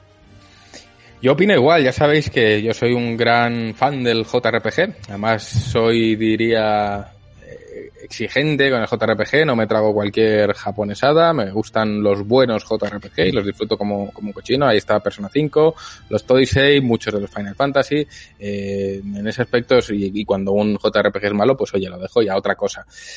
Pero en este caso el, el, combate engaña mucho, porque parece un combate de machacabotones, que es lo que mucha gente esperaba, y no es para nada así, es un combate muy, muy, muy, muy por turnos, porque parándote a analizar, eh, constantemente tienes que estar manejando a los tres personajes. Los personajes a los que no estás manejando realmente no están haciendo nada. Están haciendo ataques básicos que apenas quitan daño, Daño comparado con una, residual, sí. Con una, habilidad hace un daño masivo comparado con un ataque básico. Un ataque básico, al fin y al cabo, no hace prácticamente nada. Entonces, y las habilidades eres tú, como jugador, el que tiene que ir dándole orden a un personaje u otro de ejecutarlas. Ellos por sí solos no las hacen. Mm, Salvo que tengan alguna materia de autocuración de esta que de repente, ay, te suelto una cura, pero por norma general los muñecos que no controlas no están haciendo nada. Es más, aquel al que estás controlando es el que sube la barra de BTC, que es la que te permite desencadenar magias y, técnicas, pero los que no estás usando ni siquiera le sube esa, esa barra. Entonces, tienes que ir cambiando y rotando constantemente de, personaje para que las barras BTC de todos suban y poder desencadenar en combos las distintas acciones de todos. Eh, otro de los detalles donde me he dado cuenta es en el tema de la esquiva. Eh, eh, he oído quejas de gente que es que la esquiva no vale para nada. Claro que no vale para nada en el sentido de que eh, volvemos a lo de antes, es un combate por turnos, hay un intercambio de golpes, eh, la máquina espera golpearte y tú tienes que golpearla a la máquina incluso anuncia los ataques que va a hacer, entonces eh, es muy difícil esquivar un golpe, tienes que tenerlo muy bien medido, pero lo normal es que te dé, porque tiene que haber ese intercambio constante de daño para que pues como en un combate por turnos de, de, de, eh, a la usanza de toda la vida. Entonces son, son temas que sí, que está muy dinamizado en la estética y parece que todo es muy caótico y muy tal, pero si te paras a analizar fríamente lo que estás viendo, prácticamente lo único que, que, que realmente marca la diferencia son las acciones que tú ejecutas. Entonces cuanto más rápido estés mentalmente y más vayas cambiando de un personaje a otro para que todos actúen a la vez, eh, mucho más rápido va el asunto. Si te vas a limitar a machacar un botón, no vas a, no vas a, a prosperar, no va a ir adelante. Entonces, es algo de lo que he tardado en darme cuenta, pues fácil que 40 horas de juego, hasta que ya voy viendo y digo, ostras, es que realmente eh, es un combate por turnos muy camuflado, en mucha estética, mucha visión, mucho efecto, pero lo que realmente tiene peso es únicamente lo que hago yo. Y si me centro en usar un solo personaje, cuesta mucho más que si estoy pendiente de los tres a la vez. Entonces, a mí me parece una muy buena adaptación de lo que debería ser ahora el, combate por turnos. Eh, y veo que hay una pregunta aquí de Javi, que nos dice, lanza una pregunta, ¿no se puede gestionar la IA de los compañeros? Eh, no, tío, ya te he dicho, Javi, es... Mmm, o sea, sí, hay una materia, que es la de autocura, que me corrija Sergio si me Sí. equivoco, que el personaje que la lleve equipada, si no lo estás controlando tú y ve que estás chungo de, de, de HP, pues te suelta una cura. ¿Cuál es el tema? Que ese personaje solo te va a soltar una cura si está con la barra BTC cargada. Si no la tiene cargada, no va a ejecutar ninguna acción. Entonces, tienes que rotar a él para que le suba esa barra y él pueda soltar magias. O sea que al final es una, digamos que es un, una materia muy accesoria, muy, bueno, se queda ahí, pero poco uso le va a dar. Eh, y no, no se les puede decir, oye, pues tú vas a hacer el papel de tanque, tú vas a hacer el papel de curandero y tú de DPS y los tres a funcionar. No, tú tienes que estar constantemente rotando entre los tres y he de decir que a mi gusto personal, eh, todos los personajes son más divertidos de controlar que el propio Cloud. O sea, es algo impresionante. Sergio, cuéntanos que estás ahí pidiendo turno. Eh, sí, bueno, Ah, eh, Rami, es, una cosa una cosa rápida y ya doy paso a Mark que nos haga su exposición también. Eh, yo lo único que, que- que quiero comentar es que para que la gente que esté dudando lo entienda, al final dominar el sistema de combate de Final Fantasy VII Remake eh, se basa básicamente en saber qué personaje tienes que utilizar en cada momento. Mm. Eh, esto no sirve de nada, y sobre todo si juegas en difícil, eh, que por cierto, no, a lo mejor antes no me eh, se ha podido malinterpretar lo que he dicho. No me parece un juego fácil, creo que es un juego exigente incluso en modo normal en la recta final, pero eh, sí que se puede llegar a dominar. Es decir, sí que tú, eh, no es un juego tramposo. Puedes llegar, si, si tienes buena habilidad, si llegas a dominar ese sistema de combate, puedes llegar a anticiparte a la inteligencia artificial. Y creo que es básicamente eso, que hagas una orquesta. Es decir, que sepas cuál es el personaje que tiene que dar el golpe en cada momento, situar, si estás atacando a un personaje de frente, saber posicionar a otro personaje detrás para darle el turno. Es muy melódico y creo que es un acierto. A mí me ha gustado mucho el sistema de combate, es de lo que más me ha gustado. Es muy, es muy fluido, es como, bueno, ya lo comenté. eh, me acuerdo que el podcast anterior nos hicieron la pregunta de si pensábamos que con un combate por turnos tradicional funcionaría y todo el mundo piensa que sí. Y yo recuerdo que dije, pues mira, no, porque veo que todo el diseño del juego está de cara a un concepto que fluye constantemente y, y un combate por turnos tradicional se cargaría por completo ese, ese fluir. Mark, te toca, entra. Eh, pues mira, os voy a. Os voy a admitir que, como estoy viendo que el juego me va a dejar con la historia a medias, Hombre, me, me he puesto con, con, la, con el juego original en versión de Switch. Y tengo que decir que el, el- he visto muchas similitudes entre el, el tipo de combate que hay en el original y en este, porque en el original también hay una especie de barrita que sería el equivalente al, al BTC. Que se va llenando con el tiempo y cuando se llena es cuando tú puedes atacar. O sea, tanto ataques normales como habilidades y tal. Mm. Y creo que está muy bien traído, muy bien, digamos, actualizado esa forma de darle un, un giro, un toque diferente a los, a los combates por turnos. Pero tengo que decir que yo echo de menos los gambits en todos los Final Fantasy que juego, porque es que desde que lo probé no, no veo cómo no se utiliza más. Me parece que es la, la mejor forma de hacer combates en tiempo real, digamos, con varios personajes a la vez. Fíjate, yo es que no lo he jugado, tío. Ya os he dicho yo mil veces que yo hay Final Fantasy que me he saltado y este es uno de ellos. Sé que Rami quería decir algo. Sí, yo, bueno, lanzar preguntas. Yo el juego original no lo he jugado. Eh, jugué esta demo que se liberó de Final Fantasy VII Remake. Y, bueno, no es un género ni que sea ultra predilecto, pero obviamente sí que genera interés. Y claro, de- después de que me paséis este testigo y que digáis, no, es que al final puramente este Final Fantasy VII Remake, su combate es un combate por turnos. Claro, yo llego del tradicional combate por turnos Octopath Traveler o, o cosas así. Y claro, cuando me enfrenté al juego, para mí era caos absoluto, pero no un caos de que no entendiera lo que estaba pasando, sino que pasaban muchas cosas a mi alrededor. Y eso a lo mejor puede distraer o no, no lo sé, o, o forma parte para darle frenetismo y, y vistosidad y, y alegría a los combates, que también puede ser, porque al final un combate por turnos estático, pues siempre cae en ser eso, estático. Mm. Entonces es eso, pero joder, eh, supongo que si lo decís tendréis razón y, y tendré que acostumbrarme porque jugaré el juego, ya que me ha llamado la atención y creo que, que hay que hacerlo y hay que jugarlo porque por lo que parece y la opinión de, de mucha gente estos titulazo. Obviamente va a estar nominado a GOTY, se sabe desde lejos, y ya no solo con el trabajo que han hecho en cuanto al combate, sino eh, gráficamente. Yo la cantidad de partículas que veo en un combate y sus efectos de iluminación me parece un- una barbaridad. Pero joder, tío, que no sé si me va a costar mucho adaptarme a este combate. Y además me, me gustaría que, si podéis responderme los tres que lo habéis jugado, eh, sé que hay diferencias porque hay dos tipos de combate, uno que pone como modo clásico y el otro no recuerdo muy bien, y, y si en realidad hay tantas diferencias entre ellos o, o no tantas, no lo sé. No, porque yo empecé con el modo clásico, este, por, por ver, y dije, y dije, "Pf, me voy a cambiar al normal, que pone que es más difícil, entre comillas. Y no noté el cambio, sé cuál es el cambio. El cambio es que eh, en el modo clásico, entre comillas, los personajes autoatacan solos. Es decir, tú te tienes que olvidar que tu, el personaje que estás controlando va a seguir dando hostias a diestro y siniestro, pero va a hacer el autoataque que digamos es el que están haciendo tus compañeros. Cuando tú estás jugando en modo normal, tus compañeros están atacando y están haciendo ese autoataque, es decir, el ataque básico normal, titin, titin, titin.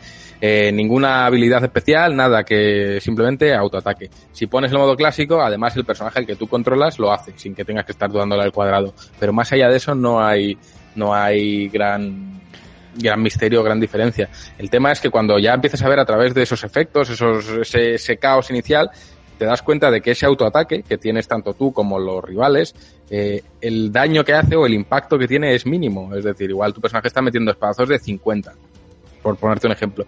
Y cuando haces una habilidad, que son, ponle tres espadazos seguidos, cada uno mete 500, 500 y 500. Esas son las habilidades que realmente marcan la diferencia y que solo se ejecutan bajo el mandato del jugador y se aplica a todos los personajes. Entonces, mm, sí, si te abstraes de que están pasando golpes muy secundarios mientras tú estás decidiendo, la realidad es que lo que marca la diferencia es lo que tú decides. Entonces, puedes jugar regular si solo decides en cuanto al personaje que tú llevas y te olvidas de los otros dos, o estás constantemente rotando de unos a otros para que suban la barra de BTC que comentaba Mark, que es la que, digamos, te da pie a ejecutar una habilidad.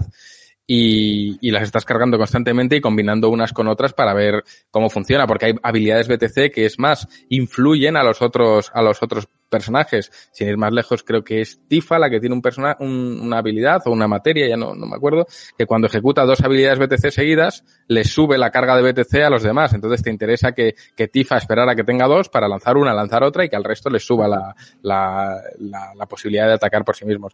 Eh, pero ya te digo, cuando te abstraes de esos ataques esos fuegos artificiales que hay alrededor, te das cuenta de que es un combate por turnos y que incluso el enemigo anuncia qué ataque va a hacer y tú, te, si te lo tienes estudiado, puedes saber cómo contra contrarrestarlo de una manera u otra. Normalmente es mejor incluso cubrirte que esquivar, porque esquivar, desde luego, no es un Souls que vayas haciendo la croqueta y, y, y, te, y te, libres de todo, ni mucho menos. Eh, te van a dar igual.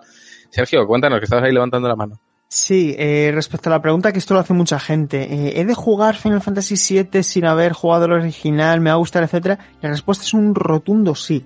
Pero hay que decir una cosa, Square Enix ha diseñado este juego principalmente para gente que ha jugado el original y esto se ve desde el primer momento cuando hay una serie de conversaciones que están anticipando cosas que ocurren después. Hay una serie de conversaciones donde se nota ya, eh, sobre todo la forma de narrar la historia, que te están contando cosas, o mejor dicho, están omitiendo cosas que da por hecho el juego que tú ya sabes. Eh, para empezar, la presentación de, de Sephiroth, del cual no te dicen prácticamente nada, y que se va contando de otra manera en el juego original. Y yo, si esto le sirve a alguien, recomiendo jugar las primeras ocho horas del juego original, que es lo que dura la parte de Midgar, porque no hay que olvidarse que Square Enix no sabe cuántas partes va a tener este remake, pero la única certeza que tenemos es que esta parte 1 abarca la parte de Midgar y la parte de Midgar en el juego original dura escasas 6 horas. Es decir, aquí han convertido un juego, una parte de 6 o 8 horas, en un videojuego de 40. Y esto implica cosas implica alargar algunas cosas, a mi parecer, en exceso. Y sobre todo, eh, yo, sin entrar en ningún tipo de strip argumental, evidentemente, pero para mí uno de los grandes problemas que tiene este juego, eh, Rami, no es el sistema de combate, que creo que todos convenimos en que es una, una pasada, es que eh, la segunda parte del juego, a partir del capítulo 13 aproximadamente, el juego se alarga en exceso. Hay una serie de escenarios que son excesivamente largos, eh, hay una concatenación de, combates excesivamente repetitivos, incluso a nivel de diseño creo que el juego pierde un poco. No creo que se pierde, no creo que se deje de disfrutar el juego por eso, pero creo que mm, eh, Square mm, se nota que hay partes, hay porciones del juego que todavía arrastran cosas de ese de esa primera etapa de desarrollo que asumió CyberConnect 2 pero sí que lo recomiendo, Rami. Es decir, cualquier persona que sea mínimamente seguidora de Final Fantasy tiene que jugar este juego porque se respeta mucho el producto original, pero sobre todo yo creo que se disfruta un poquito más si has jugado esta parte del original. Pues mira, yo como persona que no ha jugado a Final Fantasy VII, la opinión mía es contraria. Quiero decir, eh, para mí está siendo una experiencia nueva, lo cual me permite no tener un referente, es decir, no sé cómo es la historia original. Sí que puedo decir cuáles son las partes añadidas, y eso quiere decir que quizás no está tan bien engranado como debería. Si yo no fuese capaz de decir qué es añadido y qué no, pues quizás estaría muy bien contado, pero es verdad que hay ciertos elementos que yo pienso esto es un añadido seguro, también porque además cambia un poco incluso el planteamiento jugable. Eh, pero sí que no creo que en cuanto a que esté, quizás sí está demasiado alargado si lo comparas con la, con la historia original, pero sí que para mí son pues añadidos que van ampliando información, van eh, añadiendo detalles y al final es un poco, eh, digamos, darle más profundidad, es decir, contarte más sobre esos personajes, ¿no? Los de Avalancha, que por lo visto en el original pues no están tan, tan bien retratados, en este juego sí que están, han profundizado en ellos y eso hace que como jugador empatices un poquito más con ellos y con lo que, con lo que, con lo que está por pasar con ellos. Supongo que el jugador que ya lo ha jugado sabe cuál es el sino de cada uno de esos personajes, pero a mí como nuevo jugador, pues oye, iba, iba jugando, iba empatizando con ellos y iba sintiendo a través de ellos. Pero sí que es verdad que quizás está demasiado alargado, posiblemente por el hecho de que pensaban que tenían claro desde el inicio del diseño que no iban a salir de Midgar, que tenía que durar lo suficiente como para justificar el no salir de Midgar y tampoco han sabido por dónde sacarle rendimiento argumental sin desvirtuar toda la historia original. Entonces, pues lo que han hecho es añadir muchos detalles, muchos detalles de personajes secundarios y tal y cual. Pero bueno, más allá de eso, mm, a mí me está pareciendo una experiencia sobresaliente. Rami, cuéntanos. No, yo, bueno, pues eso, como tengo muchas preguntas, pues aprovecho y os las hago. Y incluso a Mark, que está ahí un poco en la sombra, pero quiero que también, que también me responda. Y es sobre el controvertido, que yo creo que hace mucho tiempo que no se volvía a este tema de hablar de las secundarias. Y parece ser que ahora cada juego se tiene que hacer mucho hincapié en las secundarias y analizar si son buenas secundarias o no, o si en este juego las secundarias valen y en otros no, o en otros sí y en este no.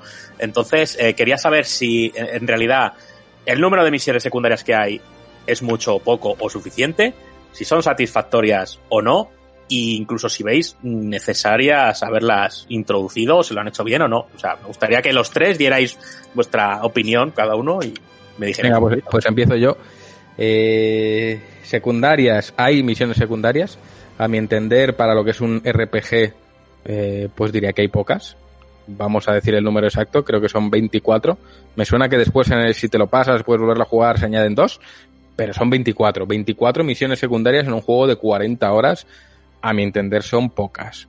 Eh, ¿Significa que quiero más? La verdad es que no quiero más, eh, porque no soy fan de las misiones secundarias. Pero sí que puedo decir, y esto no me lo puede negar nadie, que son eh, variadas si lo, si lo comparamos con otros juegos en los cuales las misiones secundarias han sido eh, ampliamente alabadas, como puede ser eh, mi querido Death Stranding, y esto ya no es por la mofa, es, eh, quiero decir, eh, sí que hay misiones secundarias, sí que son pues mayoritariamente irrelevantes, es búscame tres gatos que se han perdido es una, luego hay otras que te permiten profundizar más en el sistema de control y yo para mí fueron buenos tutoriales de ir enterándome de cómo va el control, cómo van las materias, cómo van las habilidades, o sea que son misiones que mayoritariamente sí que me han permitido un poquito empaparme un poco de- del juego y también de lo que de lo que es Midgar más allá de lo que ves.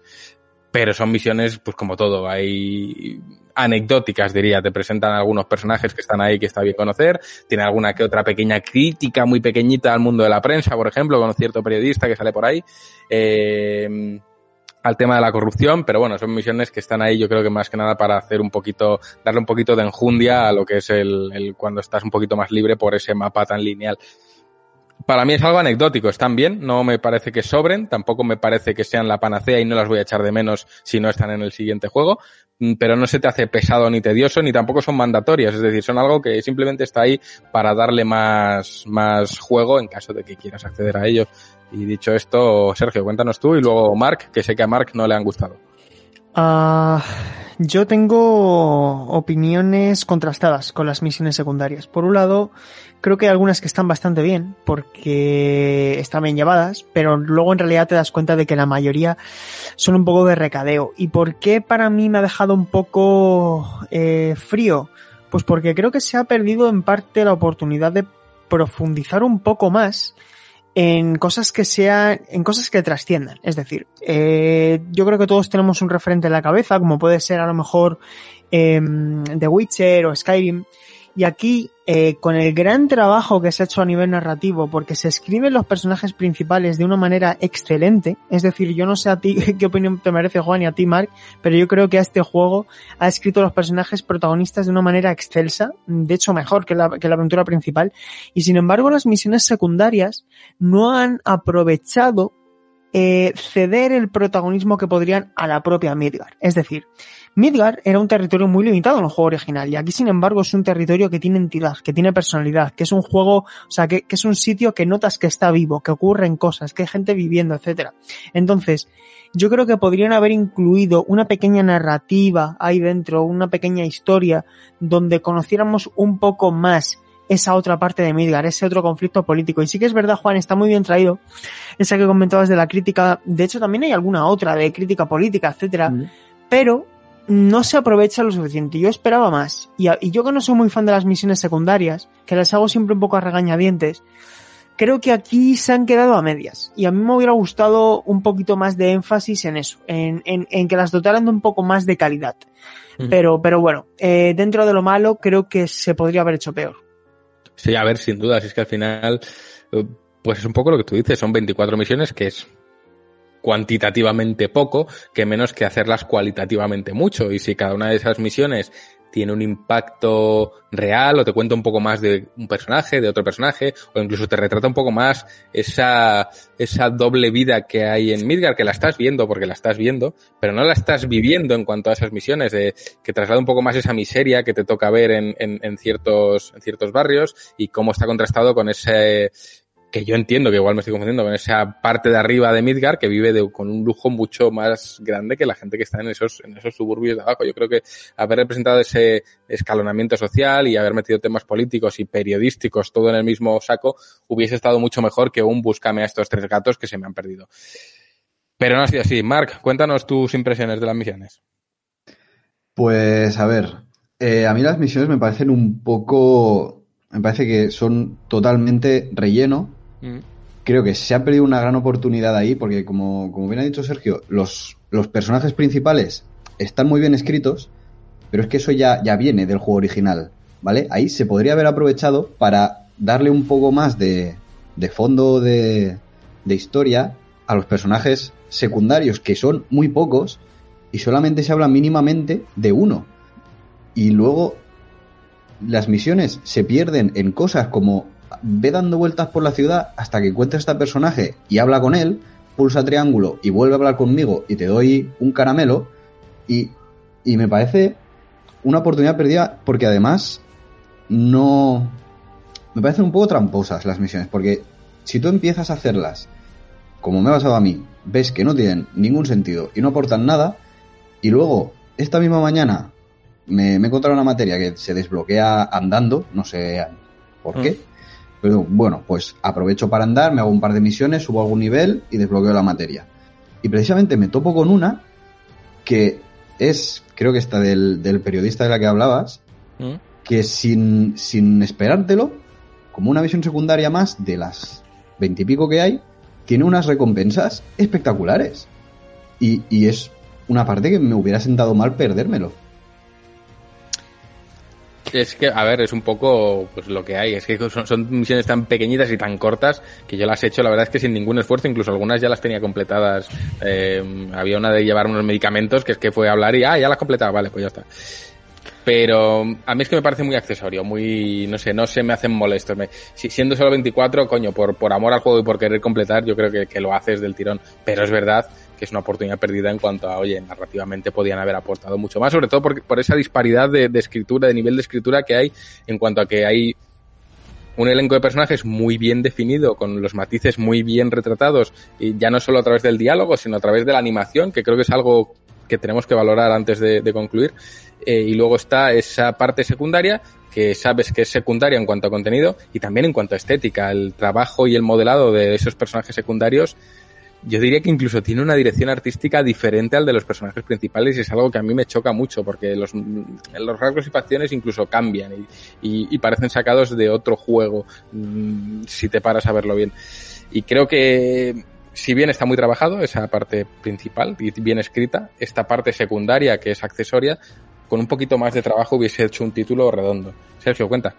Sí, creo que no tendríamos que terminar esta, esta reseña sin mencionar el gran trabajo que se ha hecho con la banda sonora, Mm. que por cierto es dinámica, es decir, se puede adaptar dependiendo del ritmo y de la tensión de la batalla.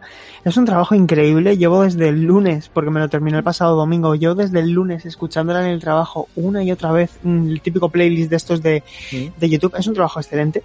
Mm. Y luego, por otro lado, eh, me gustaría comentar una cosa, chicos, y es eh, una recomendación para la gente. Eh, lo, lo comento muy rápido. Eh, yo, sin hablar, insisto, ningún tipo de destripe, ningún tipo de comentario, ni nada. Que nadie tenga que verse forzado a parar aquí el podcast, ni nada por el estilo. Solamente voy a decir una cosa. A mí el final, la decisión que se ha tomado con el final, a mí, personalmente, no me ha gustado. Pero, me gustaría comentar una cosa en base a lo que he visto durante toda esta semana en redes sociales. Y es, eh, en primer lugar, recomendar a la gente que se aleje, porque no ha habido ningún tipo de filtro, la gente está comentando con nombres, con momentos, con pelos y señales, todo lo que pasa. Por favor, alejaos y sobre todo que nadie se influencie, porque creo que lo grande de este juego es lo que se disfruta el viaje. Es decir, a mí, que la decisión del final no me haya gustado no me ha impedido, porque imagínate, Juan, tú ahora estás a punto de llegar al final, y tú, Mark, Mm. igual, estés a punto de llegar al final. Poneos en el escenario de que no os gusta el final, de que no os gusta la decisión que se toma, que no os gusta cómo suceden una serie de cosas. Eso, pues sería una lástima que, que, que, que ensombreciese todo lo que habéis disfrutado hasta ahora el juego. Entonces, eh, yo recomiendo a la gente que, que lo juegue, que lo disfrute y que sobre todo respetemos a los autores, porque eh, la decisión que se tome, nos guste o no, creo que hay que respetarla, porque al final esto es un juego que todavía tiene partes por delante y al, y al final creo que tendremos que valorarlo y que, llegar a conclusiones cuando tengamos el producto completo a nuestra disposición, ¿no? Es decir, hay muchas preguntas sin responder y que por lo tanto tienen que ser todavía respondidas.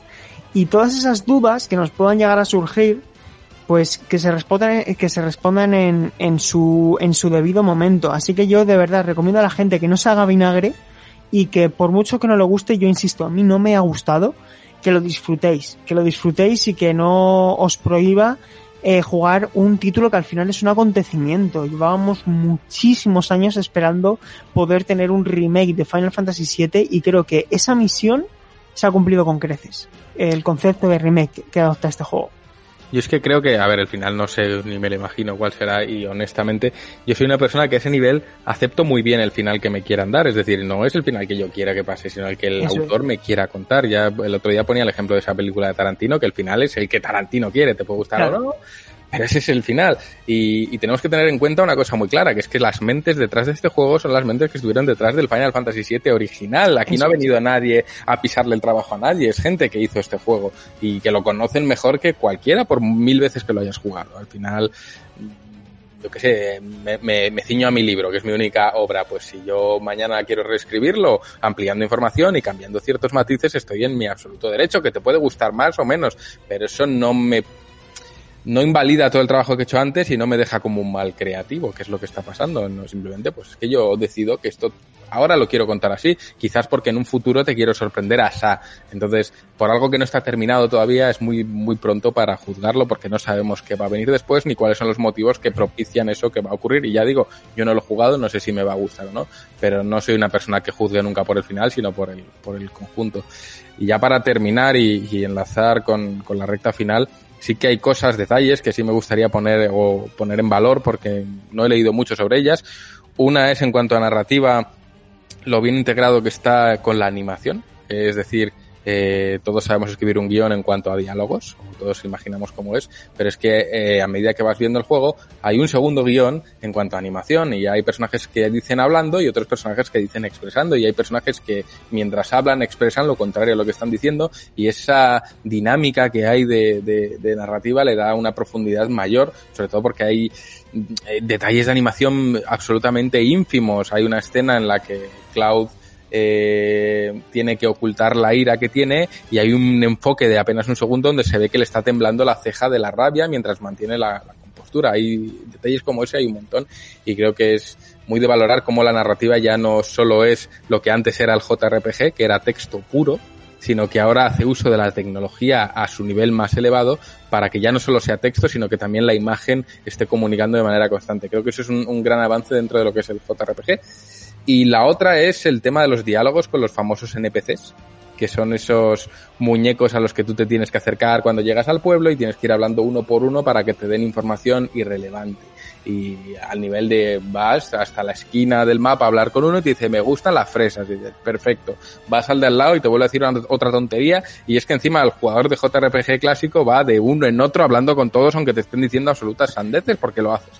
En este juego no, en este juego se ha analizado eso y a medida que tú visitas la ciudad estás escuchando a la población hablar y entonces sí escuchas de fondo ese me gusta las fresas, pero no tienes que ir tú a hablar con él explícitamente, sino estás totalmente, constantemente recibiendo información, que serían esos diálogos.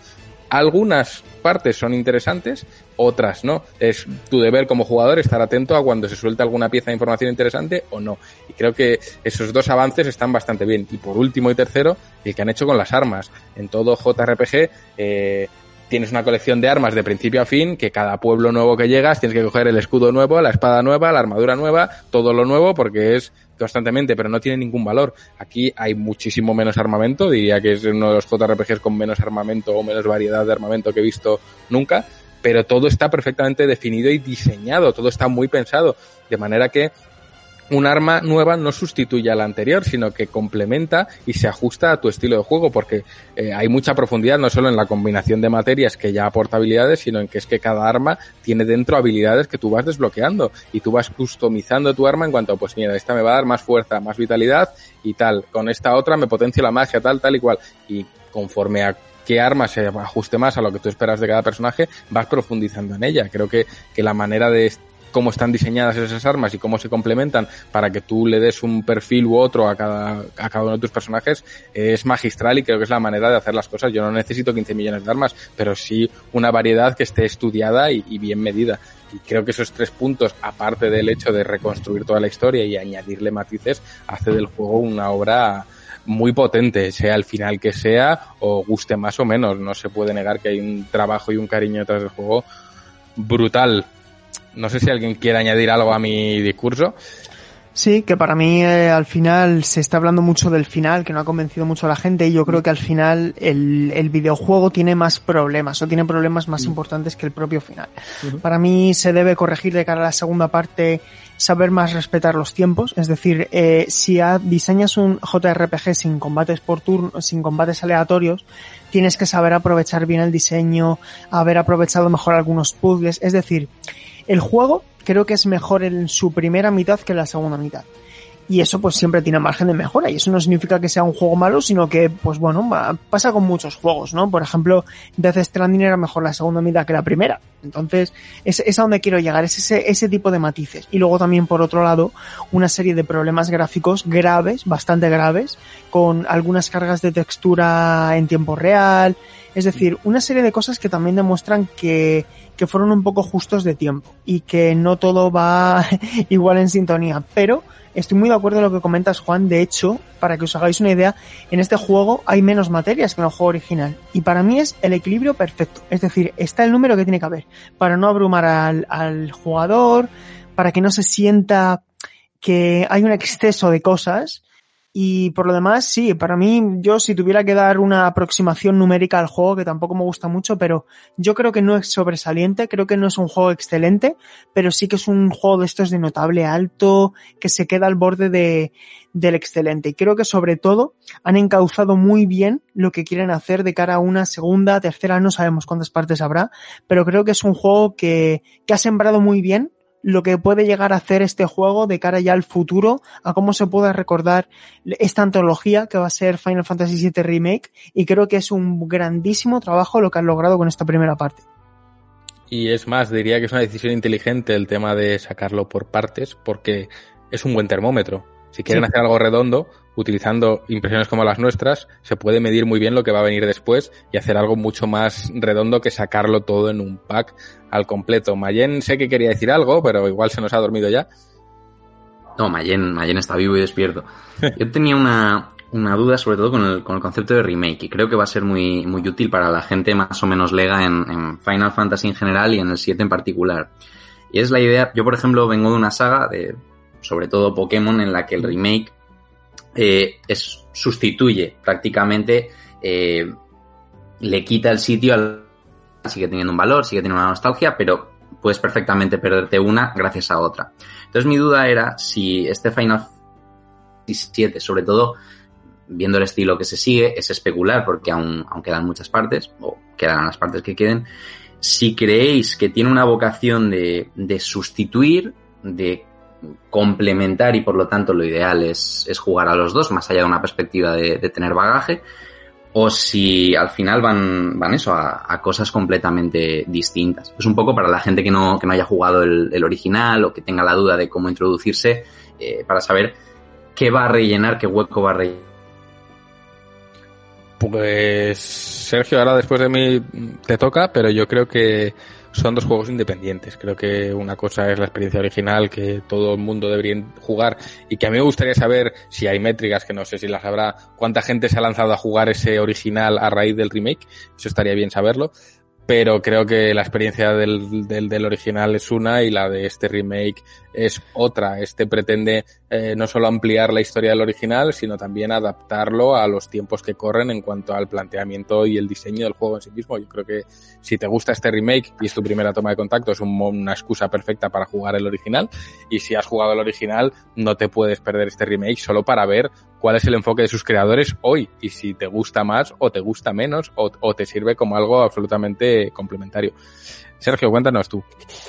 Yo creo que respondiendo a tu pregunta, Irra, el caso de, Game Freak con Pokémon, especialmente los dos grandes, digamos, eh, referentes que tenemos, como son los remakes de segunda generación y de tercera, con Hergol y Soul Silver y Rubio Omega y Zafiro Alpha, son una modernización adaptada a los nuevos tiempos. Y creo que en ese escenario eh, es más parecido a lo que hizo Capcom con, con Resident Evil, en el caso del 2, que hace eh, para mí algo magistral, que es hacer verdaderamente el concepto de remake, es decir, coger la obra original adaptada a los nuevos tiempos, si incluso en el camino eso eh, tiene que, que, ver con añadir cosas que no estaban en el juego original. Final Fantasy VII Remake es más una reimaginación. ¿Por qué? Porque se atreve a cambiar cosas desde la base, comenzando con el sistema de combate. Pokémon no adopta en el remake de Rubio Omega y Zafiro Alpha, no adopta un sistema de combate en tiempo real, ¿no? No es una acción RPG, sigue siendo un combate por turno. Aquí, sin embargo, eh, se cambia el sistema de combate, se cambia la narrativa, se alteran aspectos narrativos. Es decir, esto es otra cosa. Aquí lo que ha hecho Square Enix es eh, contar la, el juego original de otra manera. Y eso implica cambios y eso implica decisiones que, que no vienen a intentar recrear uno a uno lo que ya vimos en el juego original. Por tanto, eh, para mí es inteligente la decisión en el sentido de que este título, si bien considero que lo disfruta mucho, la, que, lo, que está pensado para gente que ha jugado el original, también está en mente diseñado para gente que no ha jugado el original. Por ello, precisamente gente que no ha jugado el original va a disfrutar este juego. Y seguramente esas decisiones que a mí me han podido disgustar más, eh, tú no las vayas a sentir porque no tienes ese sentimiento del original. Por lo tanto, yo creo, no sé si estoy respondiendo bien o me estás entendiendo lo que quiero decir, pero creo que han hecho un buen trabajo en ese sentido, porque este juego, cualquier persona, Juan puede atestiguarlo no, cualquier persona que no lo ha jugado lo puede disfrutar mucho. De hecho, yo creo que es una ventaja, ¿eh? porque al final si hay un, una, un origen y es uno de tus juegos más, más eh, con más cariño, pues siempre tienes más ojo a ver qué van a cambiar aquí, a ver sí, qué sí. tal, a ver si, sobre todo por a ver si el que lo juegue después se va a pensar que esto es así cuando en realidad siempre ha sido así. Eh, es, es razonable. Pero bueno, creo que Rami quería añadir algo ya antes de que cerremos este análisis conjunto. Rami, cuéntanos. Sí, no, yo solo pues eh, preguntaros que una vez, aunque no lo hayáis terminado, pero como estáis en el, el tramo final del juego, ¿qué podemos esperar de la próxima entrega de Final Fantasy VII Remake Parte 2, Episodio 2 o Versículo 2, como se llame? ¿Qué podemos esperar? Eh, ¿Qué os gustaría que tuvieran en cuenta? ¿Qué os gustaría que dejaran de tener en cuenta? Y, bueno, dar una valoración ya final cada uno en plan, pues oye, darle fuerte o oye, Square Enix, escúchame, te agarro de la solapa y te comento que esto no me lo vas a hacer. O algo así y, tirar para adelante. Uf, eh, A ver, que me queda en blanco. La primera pregunta era. Eh, que ¿Qué podemos esperar de la próxima entrega del episodio Ah. 2? Es decir, eh, mm, no sé si argumentalmente te va a dar esa posibilidad tan cerrada, entre comillas, como es Midgar y tan pasillera, o el juego creo que se abre un poquito más y, no sé, nos enfrentamos ante un juego totalmente distinto y, y más abierto, o, o no lo sé, o sea, yo por preguntar qué podemos esperar. A ver, voy a contestar yo que sé que Sergio lo está rumiando y Sergio es el que sabe lo que está por venir porque tiene un referente o puede intuir mejor lo que está por venir. Yo ni lo he terminado, así que no tengo ni idea de lo que va a pasar. Eh, y no he jugado al original, o sea que tampoco sé exactamente lo que viene después. Pero sí puedo hablar en base a precisamente el, perfil de un jugador pues que no, eh, que no ha jugado al original. Eh, yo creo que lo que está por venir es esa salida de Midgar, esa salida de lo que en el original es más o menos el prólogo por lo que he podido oír. Eh, sí puedo decir lo que espero y es que espero que no abandone la linealidad. Creo que eso es un concepto que se ha debatido hasta la muerte. Hay gente absolutamente contraria a lo lineal y yo siempre he defendido y defenderé que si quieres hacer un juego narrativo, eh, el planteamiento lineal es necesario y es necesario para que no se pierda el hilo de lo que está ocurriendo y no se pierda eh, la consistencia en lo narrativo. Precisamente en mi crítica a Death Stranding, ese fue en el punto en el que más incidí. Si, si tu baluarte es la narrativa firmada por Kojima, no me la diluyas en 50 horas paseando por un mapa desierto, se diluye. Y en ese sentido, creo que Final Fantasy VII Remake lo hace excelentemente bien. Es, una, es un pasillo, obviamente, pero es un pasillo en el que no dejan de ocurrir cosas. Es verdad que hay cosas que igual no tienen tanta importancia o que se sienten estiradas, como bien dice Sergio, pero es verdad que no te da tiempo a perderte ni a desconectarte de lo que está ocurriendo y creo que en ese sentido lo hace muy bien, hasta el punto de que, bueno, las misiones secundarias son tan secundarias que te las puedes saltar y, y seguir a tu ritmo con la historia. Eh, lo que espero para esa continuación es que sigan esa línea. Yo quiero una buena historia y la quiero de manera eh, lineal, como se la exijo a un Uncharted o se la exijo a un Last of Us. Y, y creo que hasta ahí he respondido la primera. La segunda ya me he olvidado de cuál era, pero bueno, Sergio, cuéntanos tú y luego vamos a por la segunda. Sí, básicamente yo no voy a profundizar demasiado porque estaría ya entrando en, en posibles destripes. Solamente una cosa, una cosa muy clara eh, para que la gente tenga una aproximación. Cuando sales de Midgar en Final Fantasy VII se abre el mundo, ¿vale? Es decir, eh, tienes mundo abierto. Y yo lo único que voy a decir es de que de lo que espero de la segunda parte, que intuyo pueden llegar a ser tres aproximadamente, me gustaría que fuesen dos. Es decir, para mí, a mí me gustaría que Square Enix supiera condensar todo lo que queda en otras 40 horas, eh, pero solamente en una parte. Y solamente voy a decir una cosa. A mí me gustaría que no fuese mundo abierto. Es decir, a mí me ha convencido este diseño de un, un entorno cerrado, semiabierto, con ciertas partes semiabiertas, pero a mí no me gustaría que fuese mundo abierto, porque creo que, que podrían caer en los mismos errores que tuvo Final Fantasy XV, a mi parecer. A mí me gustaría que esa nueva parte de Final Fantasy VII supiera saber ser Final Fantasy VII sin tener que recurrir al mundo abierto. Sobre todo también para no tener que esperar cuatro años para jugarlo. Al final es un poco pues lo que lo que he dicho yo antes, que es, oye, estás contando muy bien la historia de manera lineal. No sé, yo no me imagino, por ejemplo, un Last of Us en mundo abierto. Creo que se, que, se cargaría toda la magia y creo que en este sentido la narrativa de, Final Fantasy VII Remake es tan potente y está tan bien contada a través de animación y a través de texto que diluirlo en un mundo abierto sería peligroso. Y Rami, ¿cuál era la, última pregunta? No, yo sé sobre qué, podríamos esperar de, este nuevo juego, del episodio 2, y creo que es que eso es lo que he preguntado, eh, enlazándolo que, que, que argumentalmente supongo que el escenario se ampliará y no sé si cambiarán de, de concepto y demás, y, y bueno, que qué cambiaríais y, y, y que qué dejaríais quieto, nada más, era una, esa era la pregunta para la próxima. Eh, yo creo que, que de cambiar, cambiaría igual, pues eso es lo que hemos dicho antes de que las misiones secundarias tengan más calado narrativo y dejar, dejaría prácticamente todo lo demás. Creo que igual profundizar un poquito más en tema de, de armas y tal, pero es que muy poquito. Yo simplemente pido eso, que, que, que me den el final de la historia, que me, que me, que me den otras 40 horas de juego y, y el final de la historia y creo que con eso ya habrán cumplido más que de sobra. Sergio. Que le pongan, por favor, unas esposas a Nomura. Eso es lo que pido yo. Eso es. Que le echen ya.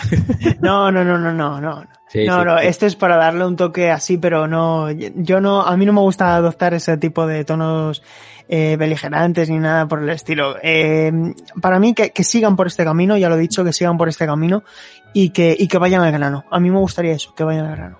Ujú. Pues yo creo que hasta aquí hemos llegado. No sé si alguien Bueno, tiene alguna que- pregunta más. Que, que- que- que- que quiero que me responda Marc, hombre, también. Que Ah, bueno, que no está. cuéntanos. Eh, claro, es que veo ahí su icono de... No me acuerdo cómo se llamaba, el One, One Punch, Punch Man. Man. No, pero el nombre era... Ay, Saitama. no me acuerdo. Saitama. Saitama. Saitama, coño, es verdad, como la... Vale, sí. Pues cuéntanos, Marc, Calvo. A ver, cuento, que, que me ignoras, Juan. Es que no te veo en el chat, además. Ya, ya, ya. ¿verdad? Bueno, a ver, eh, así como, como valoración final, yo creo que el juego yo no le daría un sobresaliente, yo creo que lo dejaría bastante lejos, porque tiene algunas cosas que le pesan bastante, algunos tramos muy tediosos, con cosas que, puzzles y historias que es que no tienen ningún sentido y lo único que hacen es retrasar tu avance. Y luego, por la historia que, por lo que yo tengo jugado hasta ahora, tengo la impresión de que es una primera parte. O sea, me están presentando un mundo, presentando unos personajes, pero no hay un, no hay un avance, no hay un. Hay muchas cosas del pasado que, que se dejan entrever con esos flashbacks, esas movidas raras que tiene Cloud, pero no, no se me está contando nada de lo que se, de lo que ha ocurrido antes, ni veo hacia dónde va a ir la historia. Entonces creo que me quedaría, no sé, igual lo metería en un top 4 o 5 de, de Final Fantasy. Y respecto a lo que ha preguntado Rami de, de lo que esperamos, yo veo muy claro, por ejemplo, que esto, si no llega a la siguiente entrega directamente en la nueva generación, sí que va a ser intergeneracional, porque no creo que de aquí a final de año saquen lo que queda.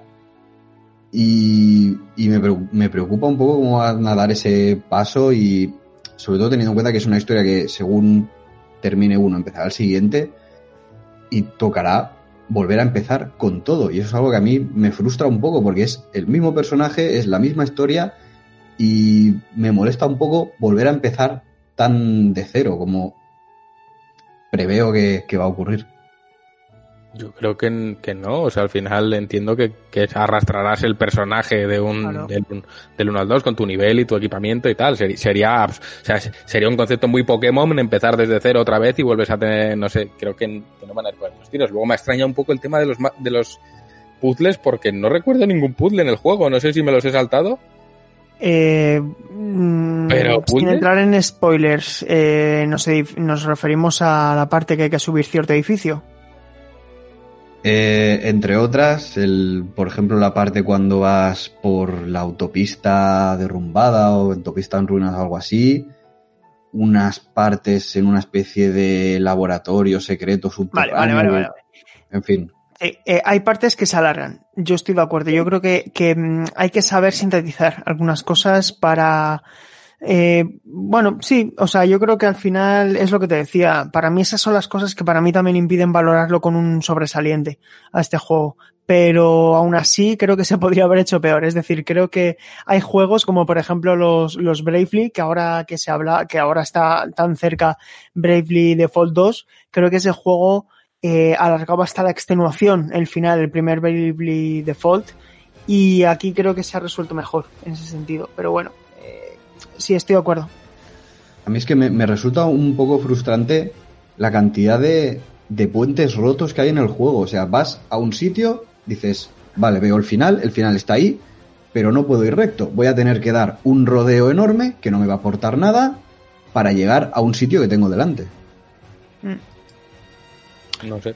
Es que no, no- yo- o sea, es como que me estáis hablando de otro juego ahora mismo, porque no he tenido esa sensación en ningún momento. He tenido la sensación de quiero ir por este camino y te sale el cartel de oye, eh, camina incorrecto, tira recto, pero precisamente esa es la sensación que he tenido, que, que he tenido que tirar recto, que es que no me he podido desviar ni un milímetro de- del, del camino, pero tampoco me he perdido ni encontrado ningún puzzle que haya dicho, Dios, ¿cómo soluciono esto? ¿Dónde está Einstein? Todo lo contrario, o sea, ha sido en plan, ah, vale, bueno, pues sigo. O sea, mm, Sí, no sí, tengo el juego es lineal. Para mí el, pro- el problema que tiene no es que sea lineal, sino que a veces esa linealidad se alarga en exceso. Es decir, Claro. y que- ¿sabes, ¿sabes lo que os quiero decir? Que, es decir, para mí que sea lineal es perfecto, porque a mí los eh, mundos abiertos o los JRPG a veces me cansan. Por, Mm. por, por hacerte correr metros y metros y metros para cosas que puedes hacer mm, de una manera mucho más rápida. Pero, eh, es decir, por ejemplo, a mí me hubiera gustado algo más de interacción con el escenario, que hay muy poca, que se limita a abrir cofres y ese tipo de cosas. Pero para mí el tema de de los puzzles precisamente me hubiera gustado algo más currado. Sí. Eh, algo más currado. O sea, es que yo no he tenido sensación ni de que haya puzzles. Por eso cuando hemos hablado de puzzles digo, pero ¿hay puzzles? Quiero decir, el único momento en el que creo que he tenido que pensar es a la hora de cambiar un puente de sitio. O sea, algo muy, muy básico, muy, no sé. Precisamente es, es eso, quizás puzzles un poco más difíciles hubiese sido algo más, más meritorio. Y ya está, yo creo que ya hemos llegado al final de Final Fantasy. Ramiro está haciendo así con la cabeza en plan, por favor, terminad ya con esta mierda. Eh, No, no, hombre, no, terminar no, pero cre- creo que se, se ha abordado bastantes cosas. Eh, podríamos estar aquí hacer un, haciendo un podcast como la órbita de Endor de 6 horas de Final Eh, Fantasy y creo que a lo mejor nos faltaba tiempo. Pero, pero bueno, creo que está bien y es que nos queda, traía todavía de programa bastante. Sí, pues nada, pues dicho esto, vamos a darle paso al hombre pollo, que viene con un spin-off de Final Fantasy VII en el laboratorio perdido de Kuala Lumpur, y volvemos corriendo con el caspómetro. Así que nada, dentro eh, hombre pollo con espada Buster Sword, o espada mortal que le han llamado aquí.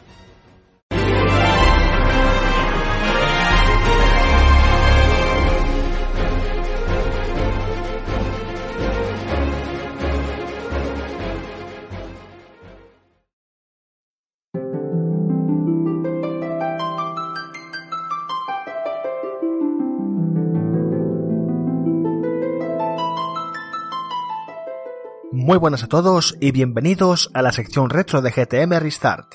Hacía tiempo que no arrancaba este apartado con esta frase, y es que en el capítulo de hoy quiero ofreceros un enfoque diferente, algo menos formal. Con toda la expectación mediática que ha recaudado el remake de Final Fantasy VII, sería lógico dedicarle un reportaje al juego. Sin embargo, si estáis al día con la revista, sabréis que el mes pasado ya escribí un artículo sobre las principales claves que elevaron a la séptima fantasía final al estatus de culto que ostenta desde entonces. Así que no tendría mucho sentido volver a contaros eso en este programa. De modo que me pareció más interesante hablaros sobre mi experiencia con la Magnum Opus de Squaresoft y la franquicia paralela que surgió a raíz de su éxito donde nacieron varios spin-offs del título, tanto en forma de videojuego como en películas de animación, dando como resultado un microcosmos de contenido dedicado a profundizar y ampliar el universo de Final Fantasy VII, y que os quiero contar desde la perspectiva de alguien que lo experimentó en su día, para comprobarse años después, sin tener puestas las gafas de la nostalgia, merece la pena indagar en ellos.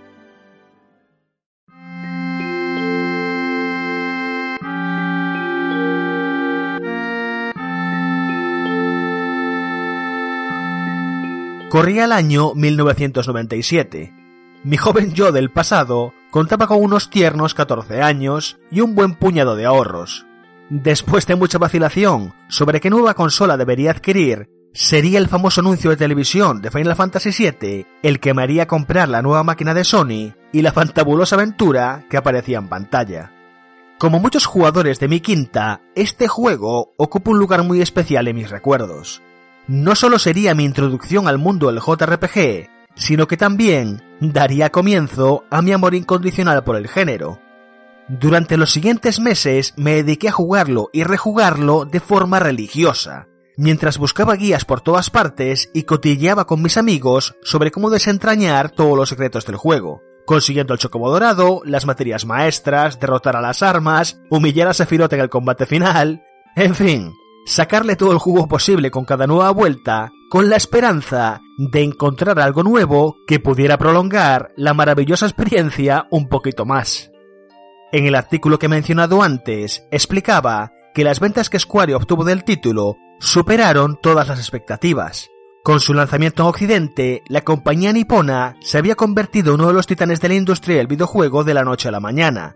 Pero conforme fueron llegando las secuelas de su franquicia estrella y otras muchas obras de éxito, las cabezas pensantes de la empresa se percataron de que el público todavía seguía enamorado de la séptima fantasía final, y que tal vez podían sacar partido de esa situación expandiendo el universo que habían creado con una secuela para su historia.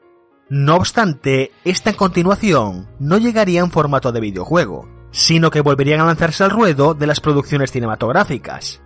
Viéndolo en perspectiva, resultó verdaderamente sorprendente que Square Enix quisiera arriesgarse con dicha iniciativa. Al fin y al cabo, su último rodeo en el mundo del cine había llevado a la bancarrota a Squaresoft, circunstancia que le obligó a fusionarse con Enix para salvar a la empresa, por lo que volver a montar otra película resultaba cuanto menos arriesgado, por no decir temerario. Así pues, a comienzos del nuevo milenio, empezaron a surgir los rumores sobre esta producción, y pronto se pudieron ver los primeros teasers, con breves y espectaculares cinemáticas que hicieron la boca agua a todos los fans de Final Fantasy VII, y he de reconocer que yo estaba entre los más ansiosos de poder conocer todos los detalles de Final Fantasy VII Advent Children. Originalmente, esta película iba a rondar los 20 minutos de duración, y se iba a centrar en Cloud y Tifa, contando la vida que habían establecido en Midgar cuidando de los huérfanos de la ciudad. El guion estaba firmado por Kazushige Nojima, quien había sido el guionista para el juego original. Pero entonces, Yoshinori Kitase le pidió a Tetsuya Nomura que se ocupase de dirigir la película. A ver, creo que Nomura es un excelente creativo, con mucha imaginación y muchas ideas. Pero precisamente ese es el problema. Tiene demasiadas ideas. Generalmente más de las que sería sensato incluir en una sola obra. Además de que su forma de narrar acontecimientos suele generar multitud de preguntas y muy pocas respuestas. Honestamente, considero a Nomura como el JJ Abrams japonés, porque a los dos les encanta plantar montones de las denominadas Mystery Boxes para terminar resolviendo todos los enigmas que plantean en finales atolondrados e insatisfactorios. Por tanto, la película que iba a ser un breve relato sobre el día a día de Cloud y Tifa se transformó en un megadrama que presentaba una nueva crisis planetaria de más de hora y media de duración y que no tenía ni pies ni cabeza. Y sin embargo, tengo que confesar que esta entre comillas película me fascinó cuando salió en su día. Estoy seguro de que no estoy solo en este sentimiento.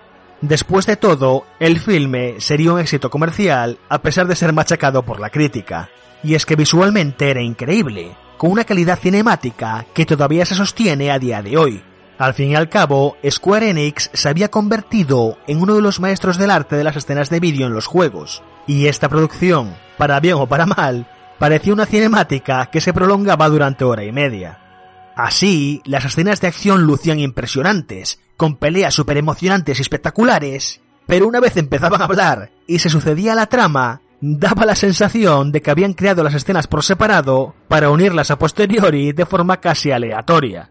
No quiero profundizar en los detalles del filme para no entrar en spoilers y porque me comería todo el reportaje.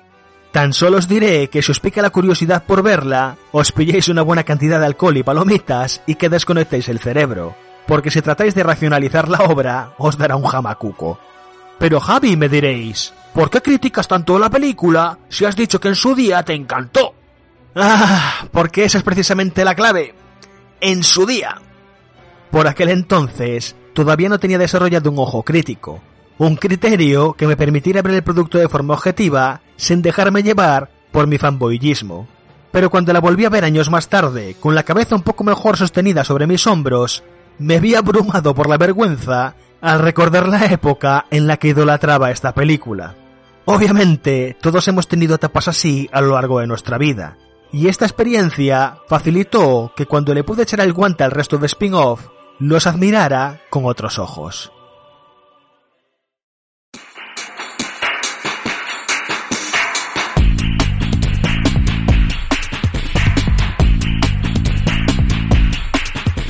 El siguiente proyecto en entrar en liza sería uno que solo pudo disfrutar el público japonés.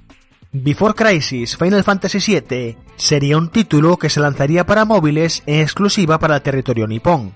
Cabe destacar que esta obra sería la primera en la que Hajime Tabata ejercería como director, después de que Tetsuya Nomura le pasase el testigo para centrarse en la producción de Kingdom Hearts.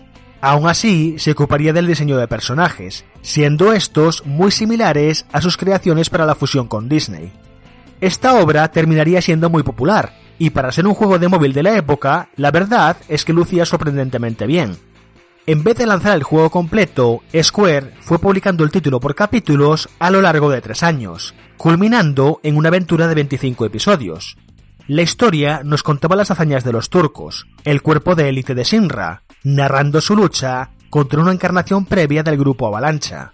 El juego tenía lugar años antes de los acontecimientos de Final Fantasy VII, y nos hacía jugar con un nuevo recluta de la organización, pudiendo elegir entre ocho avatares distintos para su aspecto. Jugablemente funcionaba como un action RPG, y sinceramente su historia no estaba nada mal.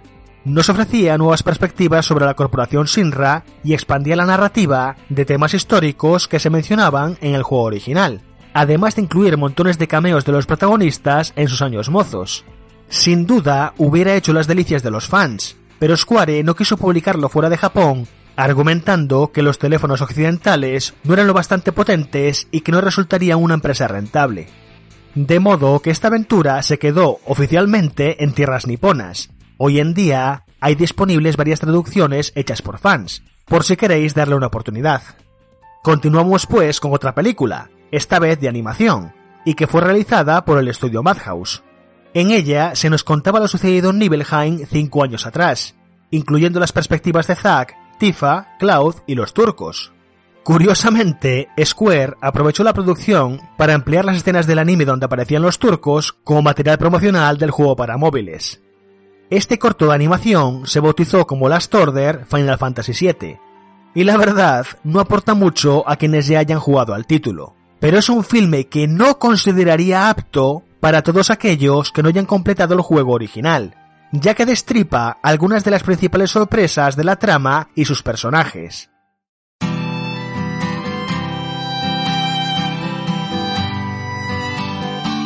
Ah, y así, llego a los que originalmente iban a ser la pieza central de este reportaje. Aunque se publicaría posteriori, quiero continuar esta remembranza con Crisis Core Final Fantasy VII, el último de los spin-off y que se lanzaría para PSP. Una vez más, aquí me veo obligado a hablar un poco por encima de la experiencia para evitar el territorio spoiler, porque a grandes rasgos os diré que esta nueva entrada se centra en la vida de Zack, Desconozco hasta qué punto se le menciona en el remake, pero estoy seguro de que le conoceréis si habéis jugado la original. De nuevo, esta entrada vuelve a ser una precuela, que tendría lugar poco después de los eventos de Before Crisis. Tomaremos el control de Zack durante su etapa en soldado, viendo cómo se verá involucrado en una serie de experimentos genéticos bautizados como el Proyecto Génesis. El juego nos haría vivir en primera persona los conflictos armados en Wutai, la tragedia en Nibelheim y el oscuro proyecto que busca crear supersoldados. Se podría señalar fácilmente que la mejor parte de este juego serían sus valores de producción. Square supo sacarle gran rendimiento a la PSP de Sony, con cinemáticas de gran calidad tanto en las escenas de vídeo como las empleadas con el motor gráfico del juego. Su sistema de batallas funcionaba como un action RPG, con la peculiaridad de incluir una máquina tragaperras en pantalla, que se iba activando conforme eliminábamos enemigos y que cuando conseguíamos combinaciones concretas nos recompensaba con mejoras temporales, subidas de nivel o lanzar un ataque especial. Volviendo con su historia, y dado que no quiero entrar en detalles por el tema spoilers, mi opinión personal es que la mayoría del juego eh, no aporta nada. Todo el drama que se genera en torno al proyecto Génesis y los antagonistas hacen gala de todos los clichés remasticados de las obras de ciencia ficción y los animes dedicados al género. La tragedia en Nibelheim se nos presenta por tercera vez, y peor aún, con nuevos cambios, lo cual es algo que ya aburre. Por otro lado, sí que es bienvenida la participación de los turcos en la historia, atando cabos con la anterior entrega y ayudando a construir puentes entre algunos acontecimientos pero al mismo tiempo toda la recta final resultó un tanto forzada. Y la conclusión, aunque obviamente no podía cambiarse para enlazar con el comienzo de Final Fantasy VII, no resulta nada creíble dadas las capacidades que adquiere Zack durante la aventura. Aún así, creo que Crisis Core es el mejor de los spin-off con diferencia, pero también creo que su éxito se debe a que Zack es muy buen protagonista. Es alguien capaz, heroico, extrovertido y carismático, cosa que ayuda a camuflar las carencias en el resto del casting de personajes y los altibajos en su trama.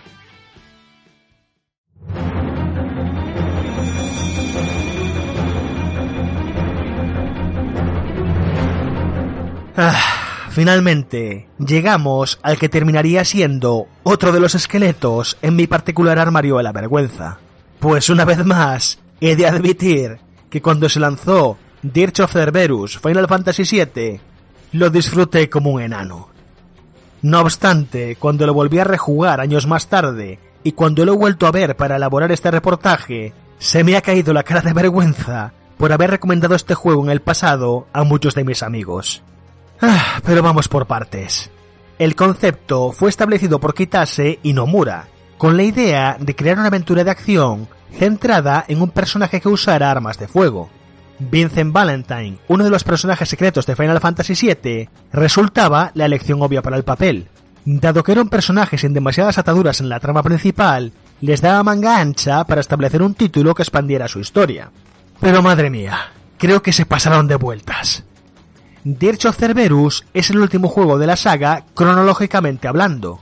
Tiene lugar tres años después de Advent Children e introduce otro grupo de supersoldados mejorados creados por Sinra que se quieren vengar destruyendo el mundo.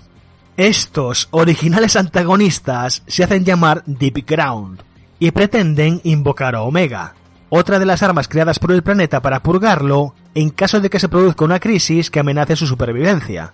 Los integrantes de este supergrupo maligno parecen sacados de un serial de héroes y villanos de pacotilla, con nombres como Rosso la Carmesí o Azul el Cerúleo entre sus miembros más destacados. En cualquier caso, los héroes tampoco es que sean mucho mejores. Vincent es el prototípico héroe emo por excelencia, taciturno y sin emociones, soltando frases lapidarias de vez en cuando con tono condescendiente. El casting de secundarios no es que ayude mucho, teniendo a Riff y Kai Sid que casi ejercen como personaje cómico, o Salua Rui, que es una científica empeñada en salvar a su hermana de Deep Ground y que parece querer competir con Vincent en ver quién da más vergüenza ajena con sus diálogos. Por ejemplo, me viene a la mente el intercambio de palabras que tienen cuando se encuentran por primera vez durante una misión, en donde Vincent le dice, con tono oscuro y sin alma, ¿Qué estás buscando? A lo que Salua responde, mi razón para vivir.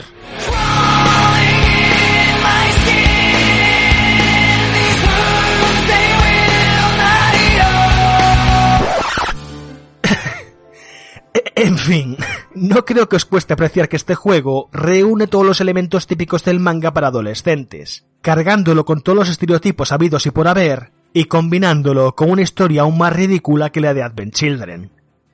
Jugablemente tampoco es que se salve, ya que ha envejecido francamente mal, con controles poco precisos y refinados, muy poca variedad de opciones y armas para un juego de acción, una inteligencia artificial nula para los enemigos y un diseño de niveles bastante pobre y lineal.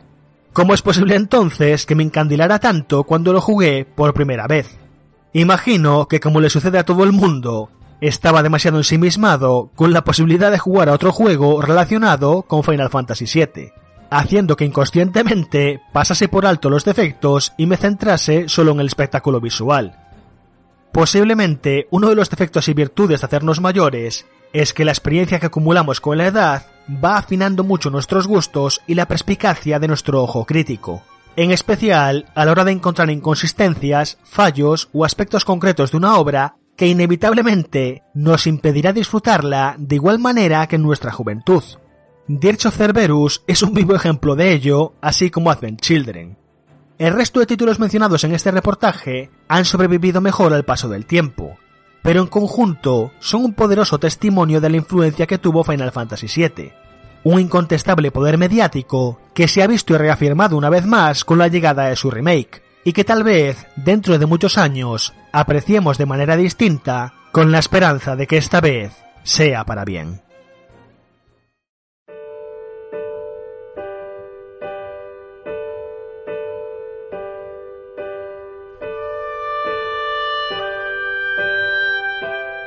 Esto concluyo esta mezcla entre reportaje retro y opinión personal sobre el particular universo de los spin-off de Final Fantasy VII.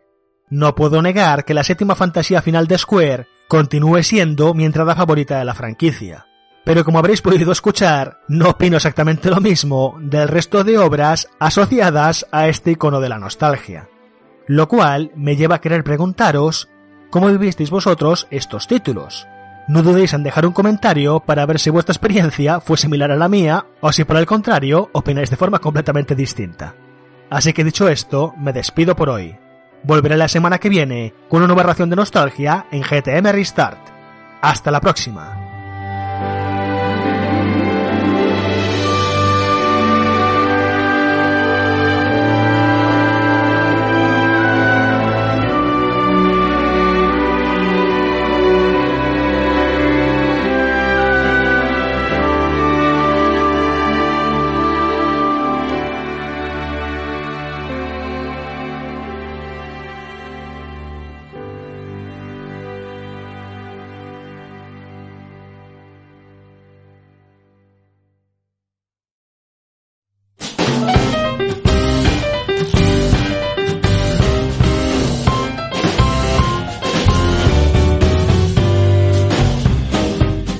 Y ya estamos aquí. Vamos a hablar de Caspa. ¿Y qué es la Caspa? Resident Evil. Ya está, ya lo he dicho. ¿Cómo? Perdón. Se tenía que decir y se dijo. Pero bueno. Eh, Resulta que otra vez más el caspómetro lo, lo protagoniza Resident Evil, por eso ya empiezo a asociar uno con otro. Y fuera, fuera de bromas, por favor, que no me mate nadie. El titular de hoy es que Resident Evil 4 Remake ya estaría en marcha por parte de Mewtwo. En 2022. ¿Qué sabemos de esto? ¿Por qué está Mewtwo haciendo videojuegos ahora mismo? Que alguien me explique esto. Pues porque está aburrido de flotar en un tanque de estasis ahí en el laboratorio y ha dicho yo, para entretenerme me hago un juego y ya está. No, eh, básicamente esto es algo que eh, se ha filtrado y tiene bastante buena pinta, muy a mi pesar. Y luego me expreso y es que, pues bueno, eh, según informa el medio VGC, es una web británica, eh, que ya se sabe que tiene buenos contactillos y muchas veces lo que ha dicho al final se ha materializado, es que el estudio responsable de Resident Evil 3 Remake, que es M2, no Mewtwo, Mewtwo. eh, es Mewtwo, bueno, con sus dedos bola, pues estaría... Oye, tiene bolas en las manos. estaría ya estaría ya desarrollando ese remake de Resident Evil 4 y además se estima con fecha de salida en 2022, o sea que me parece que es una fecha muy temprana. Decir que M2 es uno de los estudios que, que fundó eh, Mikami en su día con Tatsuya Minami también, creo que se llamaba, de ahí viene en M2, ¿vale? Y, y bueno, después de su salida y antes de fundar Tango Gameworks, eh, pues estuvo en esta empresa. Eh, ¿Qué decir yo de mi opinión? A ver, esto suena demasiado, pero creo que la comunidad en general no es lo que quiere o estaba pensando en este momento. Hay que tener en cuenta que Resident Evil 4 se ha porteado y se ha llevado hasta la saciedad a muchas plataformas.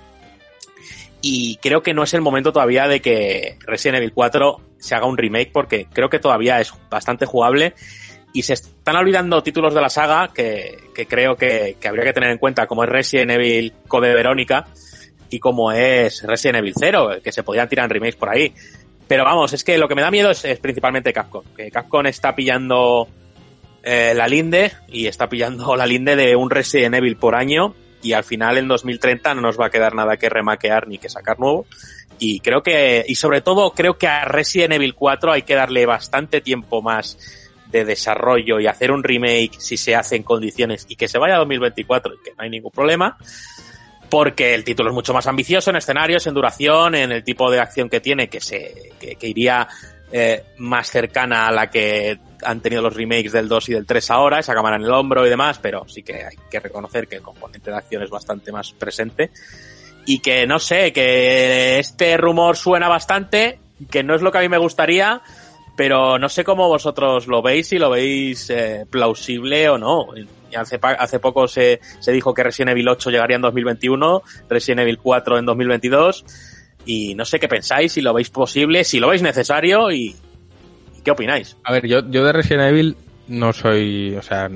Eres buen observador de Resident Evil, jugador no, pero observador. Eso soy el Moller de Resident Evil. Pero si no recuerdo mal, en uno de los caspómetros anteriores hablamos de que se llamaba Resident Evil Village o algo así, pueblo.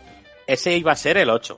Y, ese iba a ser el 8. y no puede ser que ese remake del que se está hablando en realidad sea este Village y haya un no sea un remake como tal, sino que haya un regreso a ese entorno rural o ese entorno rural está más que clausurado, clausurado ya en... No, porque esas filtraciones venían de, de esas demos que distribuye el programa eh, de Capcom para gente muy fan de Resident Evil, que son mm. como el programa embajadores de Resident Evil, y este juego hacía referencia a, a, una nueva entrega de Resident Evil episódica, es decir, o sea, un nuevo episodio en primera persona, hablaba de protagonista Ethan, que es el que viene del 7, de Chris, ah. y, y, esa son dos filtraciones totalmente distintas, y una sí que va enfocada a Resident Evil 8 y esta otra es al 4, o sea, creo que no tiene nada que ver la información y que no están hablando del mismo título para nada, además. O sea, que, que vamos eh, a jugar al 4 otra vez, el detrás de ti, imbécil.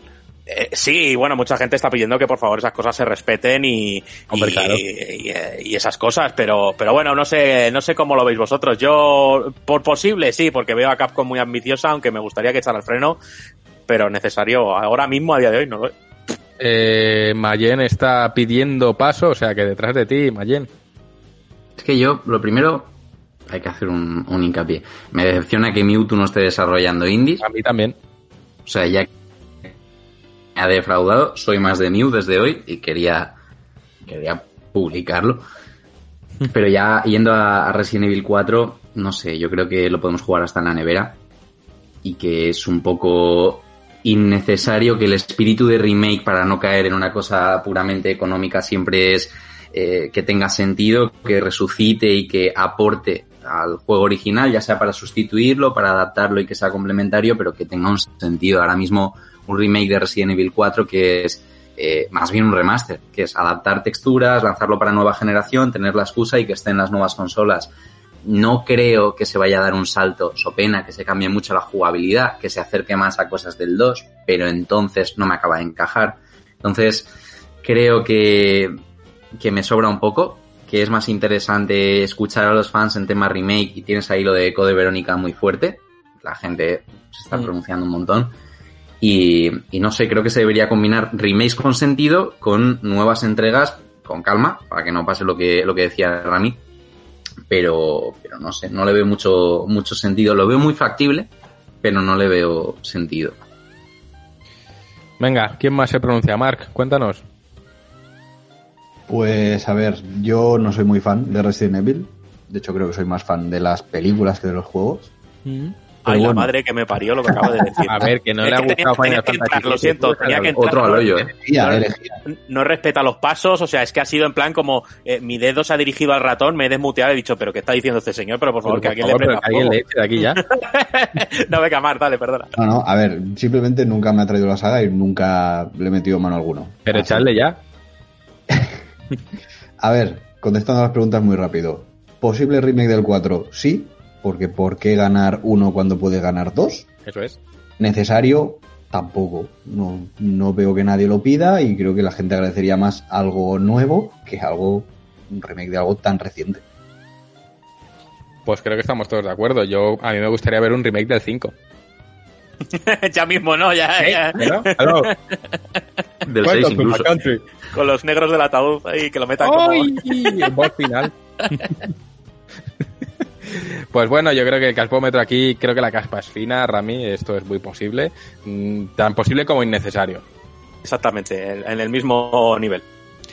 Así que dicho esto, yo creo que vamos a pasar un minutito de, de- de música y entramos con las preguntas de los socios y los comentarios de ebook, si os parece. Dentro musiquilla rápida y volvemos.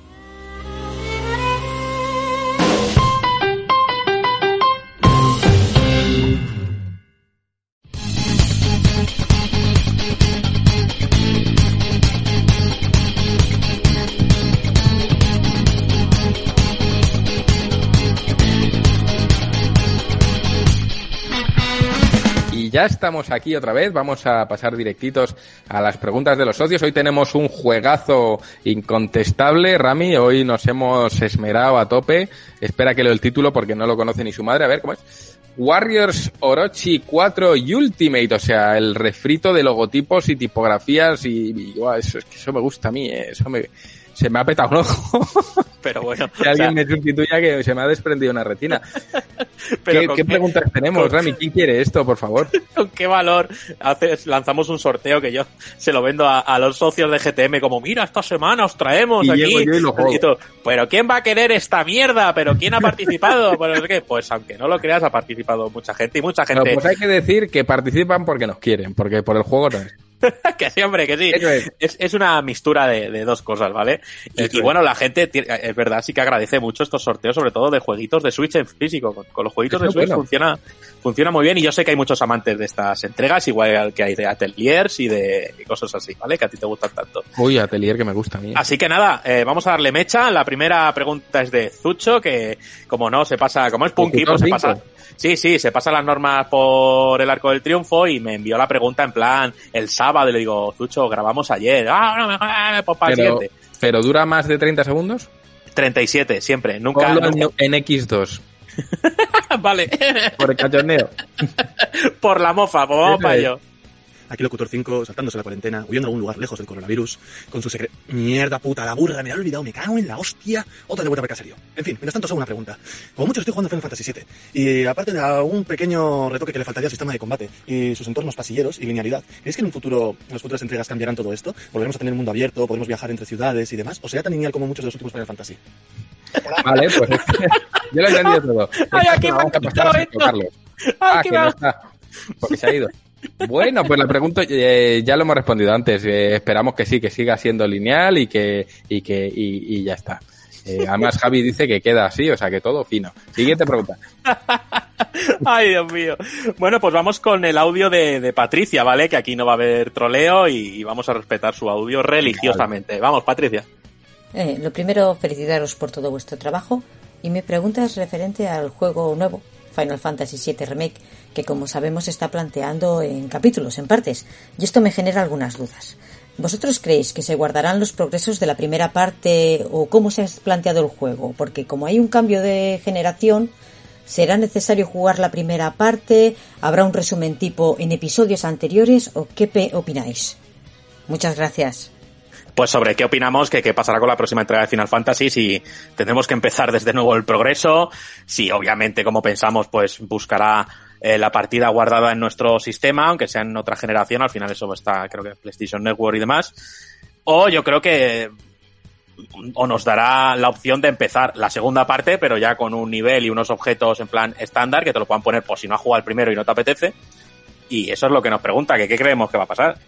Pues creo que de esto hemos hablado antes, así que la respuesta, si os parece, la doy yo muy rapidita. Yo creo que va a tener dos, tiene que tener, o sea, no es que lo creas que tiene que tener dos opciones. Una, importar tu partida para aquel que la quiera traer. Ya sabemos que ahora mismo, pues, esto solo funciona en PlayStation, PlayStation Network almacena tu partida, o sea que incluso si es intergeneracional, de un modo u otro vas a poder trasladar tu partida, pero tiene que contemplar, por supuesto, a jugadores nuevos que no hayan jugado la primera parte y eso es así. A esos jugadores posiblemente se les dé un inicio desde cero con un equipamiento básico, adaptando el nivel de los enemigos al nivel del jugador y a funcionar porque al final lo que importa es la historia más que el, que el, que el nivel de los enemigos que se adaptará como un modo de dificultad.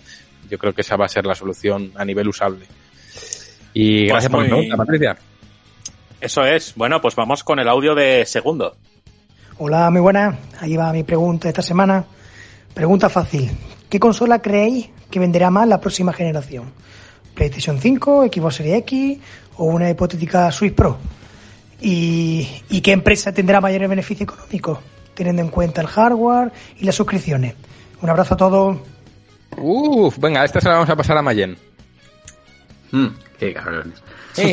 A ver, yo creo que con el tema de las generaciones de consola se viene arrastrando lo que ocurre en la anterior y tiene que pasar algo muy gordo, un descalabro muy potente para que esa tendencia cambie. Yo creo que mi madre a la consola le va a seguir llamando la Play porque es la, la hegemónica. Por mucho que Xbox esté recortando, esté mejorando, creo que, va a seguir un pasito por delante. Creo que apuesta más por exclusivos y mercado de consolas a mí me parece que, la cosa interesa más por ahí. Si tienes todos los third potentes y tienes una, buena biblioteca de exclusivos, pues creo que va a seguir un pasito por delante. Switch Pro creo que es otra cosa, incluso la, propia Switch, es una cosa más complementaria. Va a seguir vendiendo como churros, o sea, es posible que en el global al final eh, nos demos un susto de lo bien que vende, pero yo pondría la batalla entre, entre las dos, entre Sony y Microsoft, y creo que se decanta un poquito para, para Sony. No sé si los demás estaréis de acuerdo. Pues yo estoy totalmente de acuerdo. ¿eh? Sé que Xbox está recortando y va a dar más guerra que en la actual generación, pero prevé un escenario donde Sony sí se va a ver más apretada por Xbox, pero va a seguir reinando. Y Nintendo Switch, si hay una Switch Pro, irá a su rollo, venderá como churros, pero no supondrán, creo, un- una amenaza para, para ninguna de las dos grandes, porque creo que van en, en ligas paralelas. ¿Más preguntillas, Rami? Sí, por supuesto. Y nada, suscribo las palabras que acabas de decir. Vamos con el audio de Jonah. Muy buenas, GTMero. Ahí va mi pregunta para el podcast de hoy. ¿Qué argumentos usarían para que un usuario de PC se pasara a las consolas? Un saludo de Tenerife y mucho ánimo que ya queda menos. Eh, estoy viendo al hombre pollo ahí, y como así que le gusta mucho el PC, eh, le estoy dando tiempo para que se empiece a desmutear porque le voy a soltar la pelota en la cara. O sea, va a ser eh, Javi, ¿qué te parece a ti? Uf, pues no tengo ni idea. Eh, honestamente, yo no veo la necesidad de... Es que ya no estamos en la época de la guerra de las consolas, de esto de... ¿Tú qué juegas? ¿Con Nintendo o con Sega? ¿Tú qué juegas? ¿Con la PlayStation o con la Xbox? Eh, Es en plan, yo juego a todo. O sea, yo si tengo un- la Play a mano y un juego que me gusta, juego la Play. Si hay un juego en Steam que me mola, juego por Steam PC. Eh, si me dejan una Wii, juego por la Wii. O sea, yo pienso que esta exclusividad eh, lo único que fomenta, pero obviamente es pues eso, que se venda más en un campo u otro o que haya compañías que tengan pues que son estrategias comerciales al final para vender, o sea, no es para y que vale que puedes crear una fidelización de usuarios, por ejemplo, con Nintendo y su colección de exclusivos. Pero yo no veo esta necesidad ni, ni una intencionalidad de eh, que cómo convencería a alguien de PC de jugar a consola. Para empezar, solo por el mito, y que realmente es bastante cierto, realmente un pecero de toda la vida, en la puta vida lo vas a convencer a que se, a que se pase exclusivamente a consolas, eso, eso es una fantasía, olvídate. Va a seguir jugando en PC, pero sí que le puede picar la curiosidad de algún juego en alguna consola para jugarlo. Pero no va a dejar el PC, vamos, ni así le corten una mano o la apunten como una pistola. Yo sí tengo el argumento de peso, el sofá. Juega al PC desde el sofá. Hay gente que lo hace. Pues perdona, pero se, pero se puede, o sea. Sí, se puede, pero, pero al final, eh, eh, coger el mando, sentarse en el sofá y jugar a la consola, creo que es un concepto distinto a jugar en el ordenador, porque además el que juega en ordenador ya no es solo, eh, solo por gráficos, sino que ciertos juegos jugarlos con teclados, como puede ser Doom Eternal. Eh, obviamente la experiencia es mucho mejor y se maneja mucho mejor.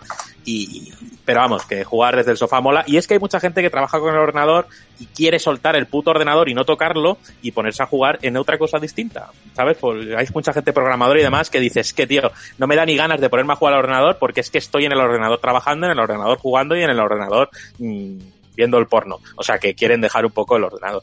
Pero vamos, entiendo.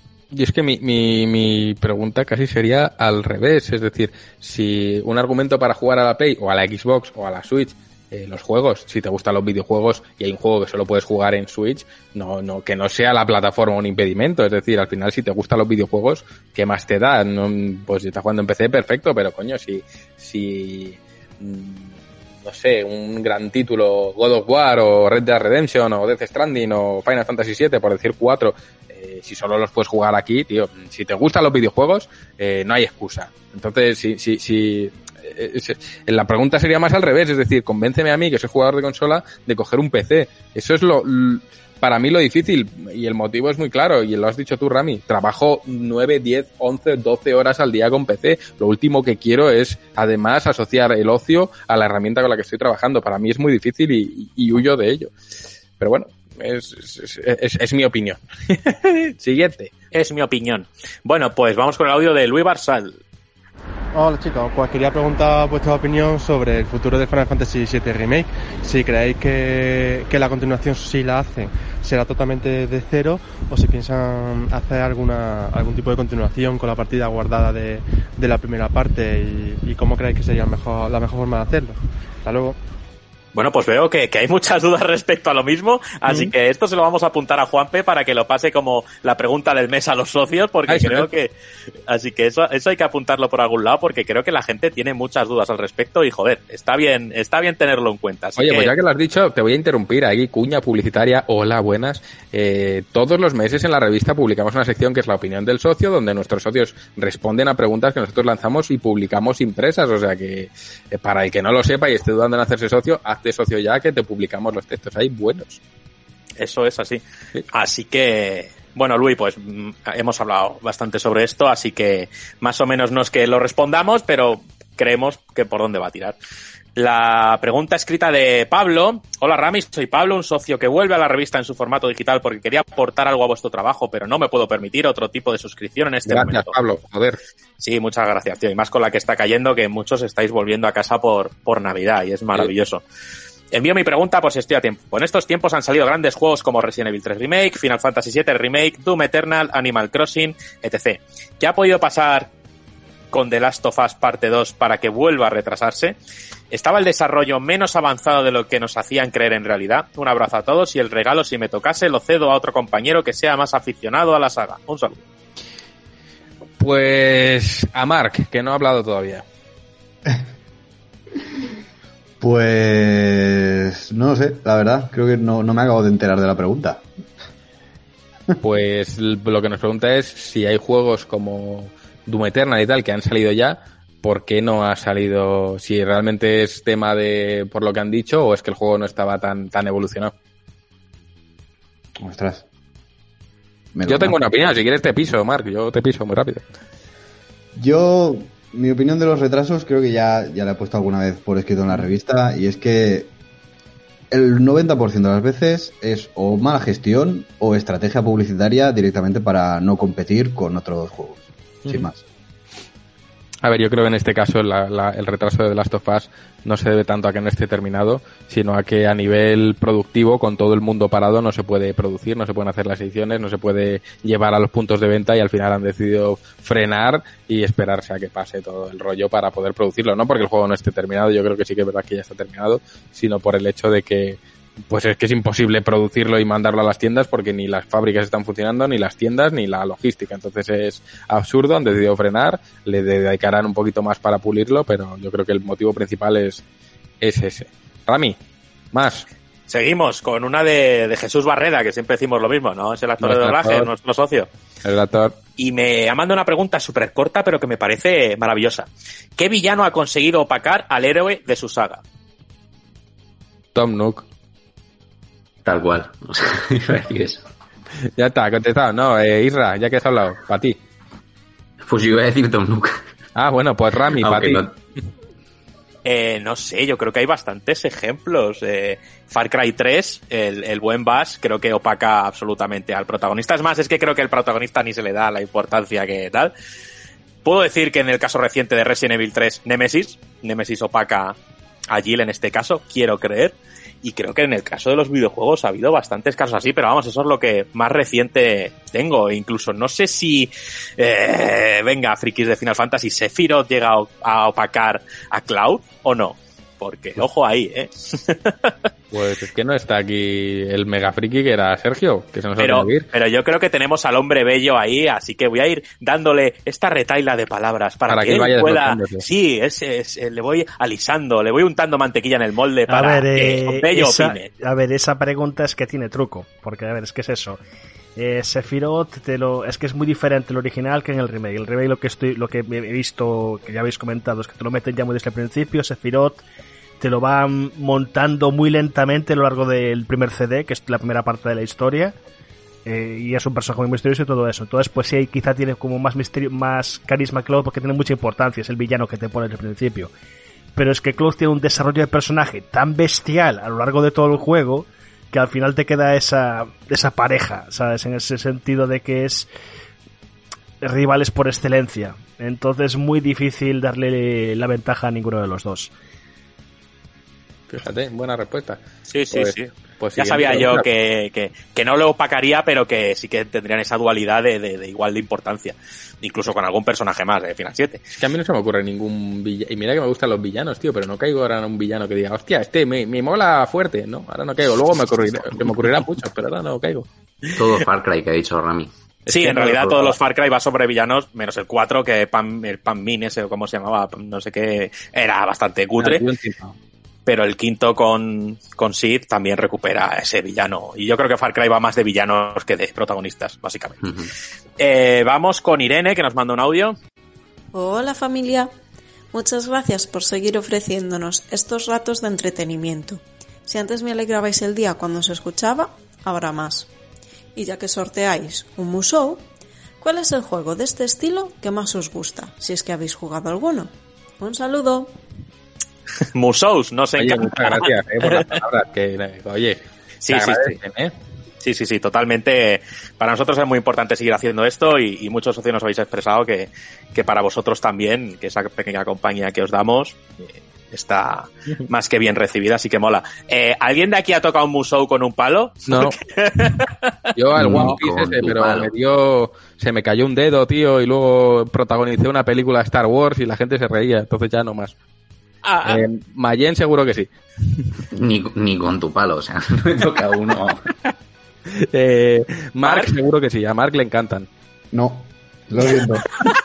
Vamos a por Bello. Bello, tú, a ti sí, ¿no? A ti te gusta eso de, del musou fuerte, machacar el botón, te flipa. Sí, sí, sí, me gusta verlos arder en una hoguera. Ya está, pues, pues listo. Al que le toque el musou que estamos sorteando, que lo disfrute, porque hoy, hoy, qué Eh, eh, desgracia. Es que es un género al que se le, se le da mucha caña, pero los amantes del Musou, ojo, que, que hay unos cuantos y, y- y les encanta, ¿sabes? Pero es que yo no le encuentro el rollo. Pero todo esto cambiará cuando saquen el Persona 5 este Musou y llegue Juan y diga, eh, me lo voy a comprar, que me gusta a mí. Que sí te lo vas a comprar, Juan, no digas No. que no con el dedo, te lo vas a No. comprar y lo sabes. Vas a decir, No. ay, que me gusta Persona. Eso es. Vamos con el audio de Juanma, que como no, no falta la cita nunca. Muy buenas familia. Esta semana quiero recomendaros un juego que me ha pegado fuerte este finde y me ha abocado a la nostalgia de la saga Road Rush. Ese juego de motos donde lo que más importaba era hostiar al rival. El juego es Road Redemption, un roguelite de motos ideal para todos los que disfrutamos de juegos como Carmageddon o el anterior nombrado Road Rush. En este juego irás acumulando experiencia a través de las sucesivas partidas para mejorar tu personaje como todo buen roguelite, siendo las partidas una su- sucesión de tiroteos o duelos, combates o katanas a toda hostia. El juego de motos perfecto para los que no nos gustan los juegos de motos. Un abrazo. Pues muy buena recomendación de, de Juanma. Joder, yo recuerdo Roas Ras metiendo batazos ahí, que eran como medio puncarras en las motos. Era, era juegazo. Me encantaba. Además, antes de pasar al siguiente, yo le quiero mandar un abrazo a Juanma desde aquí, porque bueno, los oyentes no lo saben, pero nosotros que estamos muy en contacto con los socios sí. Juanma trabaja en tema de epidemiología y tal y cual, así que os podéis imaginar que con todo el tema del COVID está muy metido en todo esto. Eh, me consta que hace poco le, tu- le tocó hacer ya recuento de fallecidos y demás, y pues esto afecta a cualquiera, así que tío Juanma, un abrazo y mucho ánimo. Sí, sí, to- totalmente, Juanma, pero Juanma es un titán rocoso metalizado y puede con absolutamente todo. Vamos con el audio de Vicente Sanz, que también es un asiduo y nos encanta que participe semana tras semana. Buenas, gente. Mira, lo primero, que estéis todos bien y daros las gracias por todo el trabajo que estáis haciendo y especialmente me ha gustado mucho la iniciativa de GTM Kids, eh, mi niño ya se lo ha acabado, así que gracias. Y lo segundo, una dudilla que tengo. ¿Cuántos redactores más o menos tenéis ya en la revista? Porque es que en- cada vez hay más firmas. Pues ahí lo tenéis, el audio de Vicens. Eh, ¿Cuántos redactores somos ahora, Juan? Eh, uh, no, lo primero, gracias por el tema del GTM Kids. Ya sabéis que es un proyecto que hemos sacado con mucho cariño. No queremos que, que la gente que está fuera de GTM confunda GTM con GTM Kids o con que GTM hace una revista para niños. No es así. GTM Kids es un suplemento de apenas 10 paginitas que damos todos los meses totalmente gratis a nuestros socios para sus niños. Oye, tenemos socios que tienen niños y, queremos que haya un primer contacto con la prensa. Es algo muy, muy didáctico. Es una pena que no esté Sergio Carlos aquí porque él es parte de, de- de la cúpula pensante de este proyecto como, como docente que es él y son ejercicios planteados para niños que al final pues, tienen como objetivo entretener a los chavales, hacerles pensar un poquito y que disfruten con, con los videojuegos en una faceta más, más didáctica. Eso por un lado y por otro, ¿cuántos redactores somos ya? Pues diría que somos menos.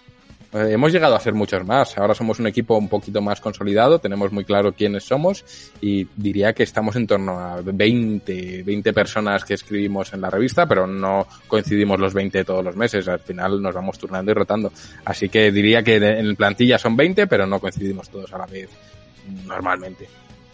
No, y hay mucha gente que colabora esporádicamente o que tal, pero vamos.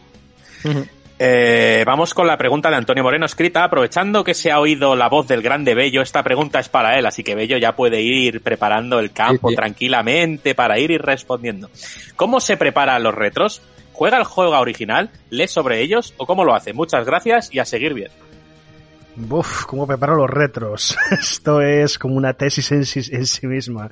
Eh, muchas veces es muy improvisado, porque al tener que hacerlo de semana en semana, a veces, pues como, por eso me acostumbro a hacerlo por sagas, porque entre comillas es más cómodo, me permite organizarme mucho mejor a la hora, pues divido el programa en este número de capítulos, este programa pues hablo de cómo se creó el juego, o investigo sobre desarrolladores, o cuento esta anécdota, o hablo sobre este juego en concreto, pero claro, al principio sobre todo, como estaba haciendo un juego por semana, eh, eh, claro, o sea, muchas veces es, ¿de qué, de qué juego hablo? ¿Sabes? O, o de qué me apetece hablar.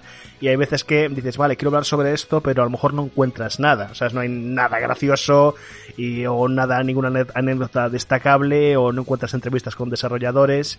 Entonces, a ver, mi proceso, digamos, creativo, pues es investigar mucho. eh, me busco, eh, pues eso, primero el toda la información que pueda encontrar, entradas, eh, reviews sobre el juego, entrevistas a desarrolladores, eh, eh, wik- wikis de fans que muchas veces tienen enlaces, pues precisamente a todo, a montones de páginas que están enterradas desde hace 10, 15 años o 20, sabes, precisamente con todo ese tipo de información.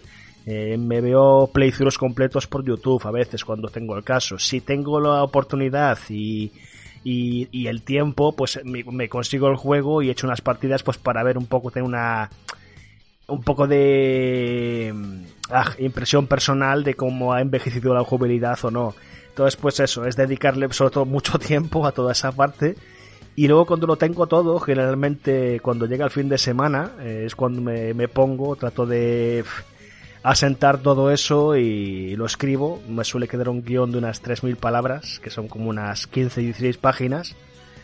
Y nada, eso luego pues tengo que grabarlo, tengo que editarlo. Si me, se me ha ocurrido alguna genialidad para la intro, pues también pues tengo que pensarme un guion, tengo que interpretarlo, tengo que hacer el montaje. O sea, al final montar un retro igual son dos días enteros tranquilamente. O sea, al principio no era así. O sea, el primer retro que hice, o sea, si os pica la curiosidad para ver lo que ha evolucionado, iros a ver el primero que era sobre Dragon Quest, cuando hicimos el piloto de, de GTM Star, y literalmente fui casi leyendo e improvisando un artículo que había escrito sobre Dragon Quest en esa revista, esa, y es un reto de seis minutos o así, cutrísimo, sin guion, sin hostias, eh, que me atraganto, es terrible, y el siguiente capítulo, cuando llegó el tercer programa dije, bueno, no, esto tengo que hacerlo de, eso tiene que dar a profesional, no puede ser una chapuza.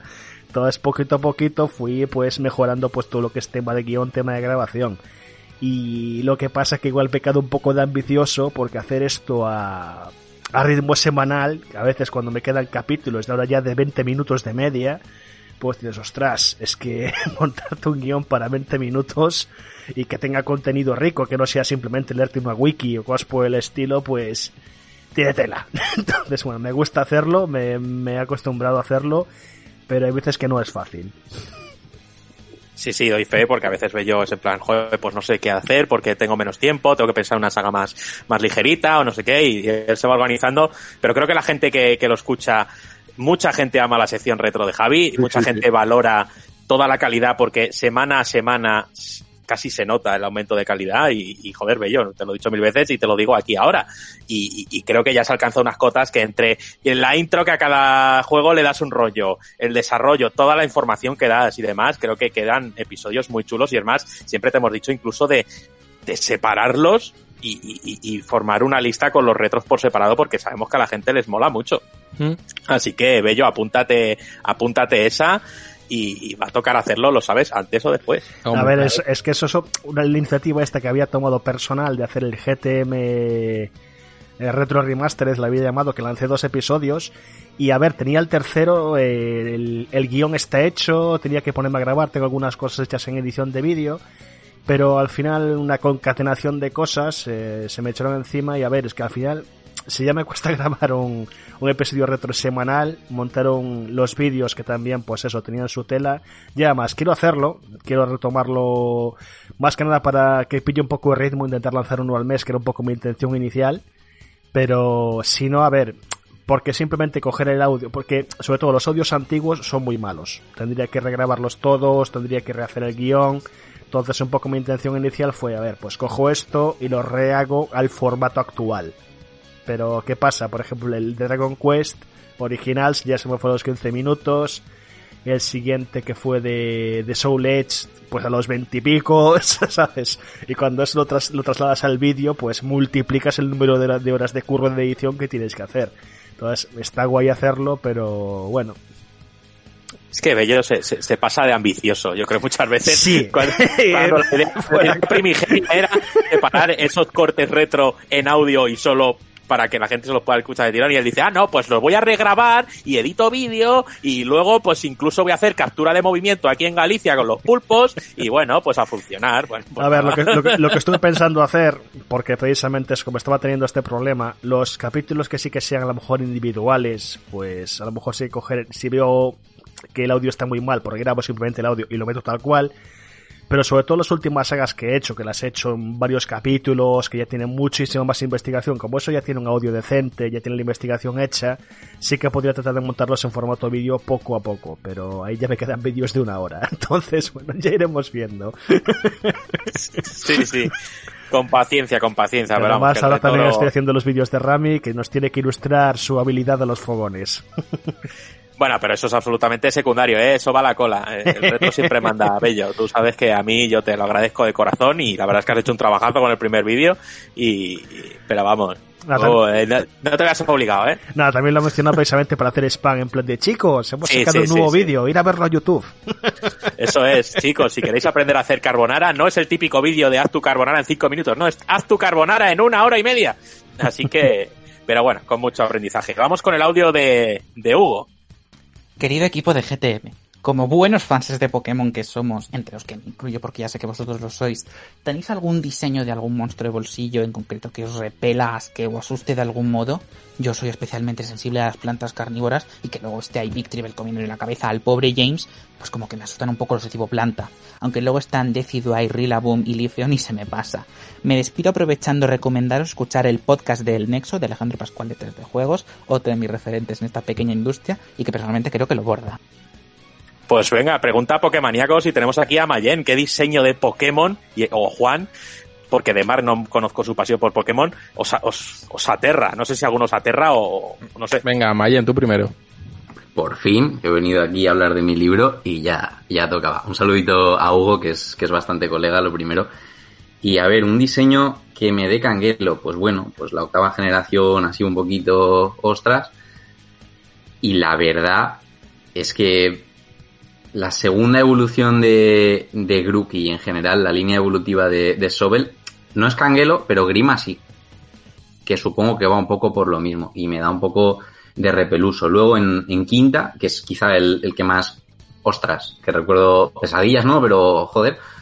Eh, Sigilith, no sé si lo estoy pronunciando bien, porque esto es como el Jason Schreier de, de los Pokémon. Pero es, es un tipo psíquico volador de quinta muy muy feo, como una especie de tótem con alas, feísimo. Y ese sí que, ese sí que da canguelo, pesadillitas.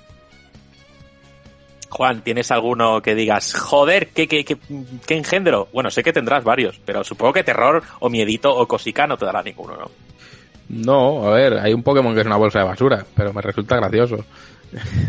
Entonces no sé, no sabría decir. Alguno que me parezca especialmente mm, repugnante.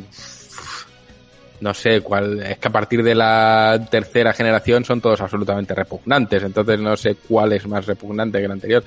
Pero, no sé, los, por ejemplo, Palkia y Dialga, que son, eh, no sé, mazacotes sin sentido, cosas horribles, pues, pues esos mismamente me dan. No me gustaría cruzarme con una mierda de esas por ahí. Es que ni siquiera me parece ni épico ni legendario, es una puta mierda de, bicho horroroso. Entonces no te sé decir.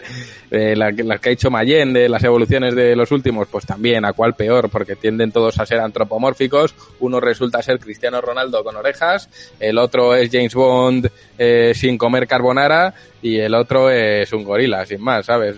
Entonces, no sé, Pues, ah, pues ahí te lo llevas, Hugo. No sé, pero que puedo, puedo seguir, ¿eh? Que esa Ya, cual ya, más ya. feo que el anterior. Hay uno que es un bote de carbón, tronco, pues tú me dirás. No sé. eh, Mira, que me dé asquete el Geodude con pelo, eso ya me da mucho asco. Hala. Hostia, el Diglett con pelo también, ¿eh? Pero es que Geodude con tres pelos en la cabeza, tío, que parece un culo afeitado, es que no me jodas. No, no, ya está, eso. Ay, Dios mío, audio de Sergio. Hola equipo de GTM, ¿qué tal todo? Espero que bien. Nada, una preguntita. ¿Pensáis que la segunda parte de, de las sofás saldrá con la nueva consola de Sony? Por el tema de retraso y demás, yo pienso que sí. Un fuerte abrazo. Venga, Rami, esta para ti. Ah, bueno, pues, pues vale. Eh, que saldrá, eh, sí, claro. o sea, indudablemente. Bueno, a ver, con todo el tema este de retrasos y demás, eh, obviamente, y, y que ya se ha retrasado, obviamente en su fecha original no va a salir, pero bueno, se ha ido retrasando cada vez más, pero que saldrá, yo no lo puedo asegurar porque nunca se sabe, pero yo creo que, creo que sí. Ya está. Vamos con el audio de Alejandro, que es el penúltimo. Hola, buenas GTM, aquí Alejandro. Que os quería preguntar, como sé que allí también hay varios fans de Yakuza y del Ryuga Gotoku Studio, os quería decir, eh, ¿os gustaría que la saga continuara en la línea del RPG y que Judgment siguiera con la jugabilidad tradicional de la saga o preferís que la jugabilidad tradicional volviera a la línea principal de la serie Yakuza? ¿Y querréis continuar Judgment? Venga, va, un saludo. Pues. mm, uf. Yo es que no he jugado a la línea RPG, entonces no. Qué peloncho te gusta ese, tío. No lo sé. A mí me gusta el RPG, pero no lo sé.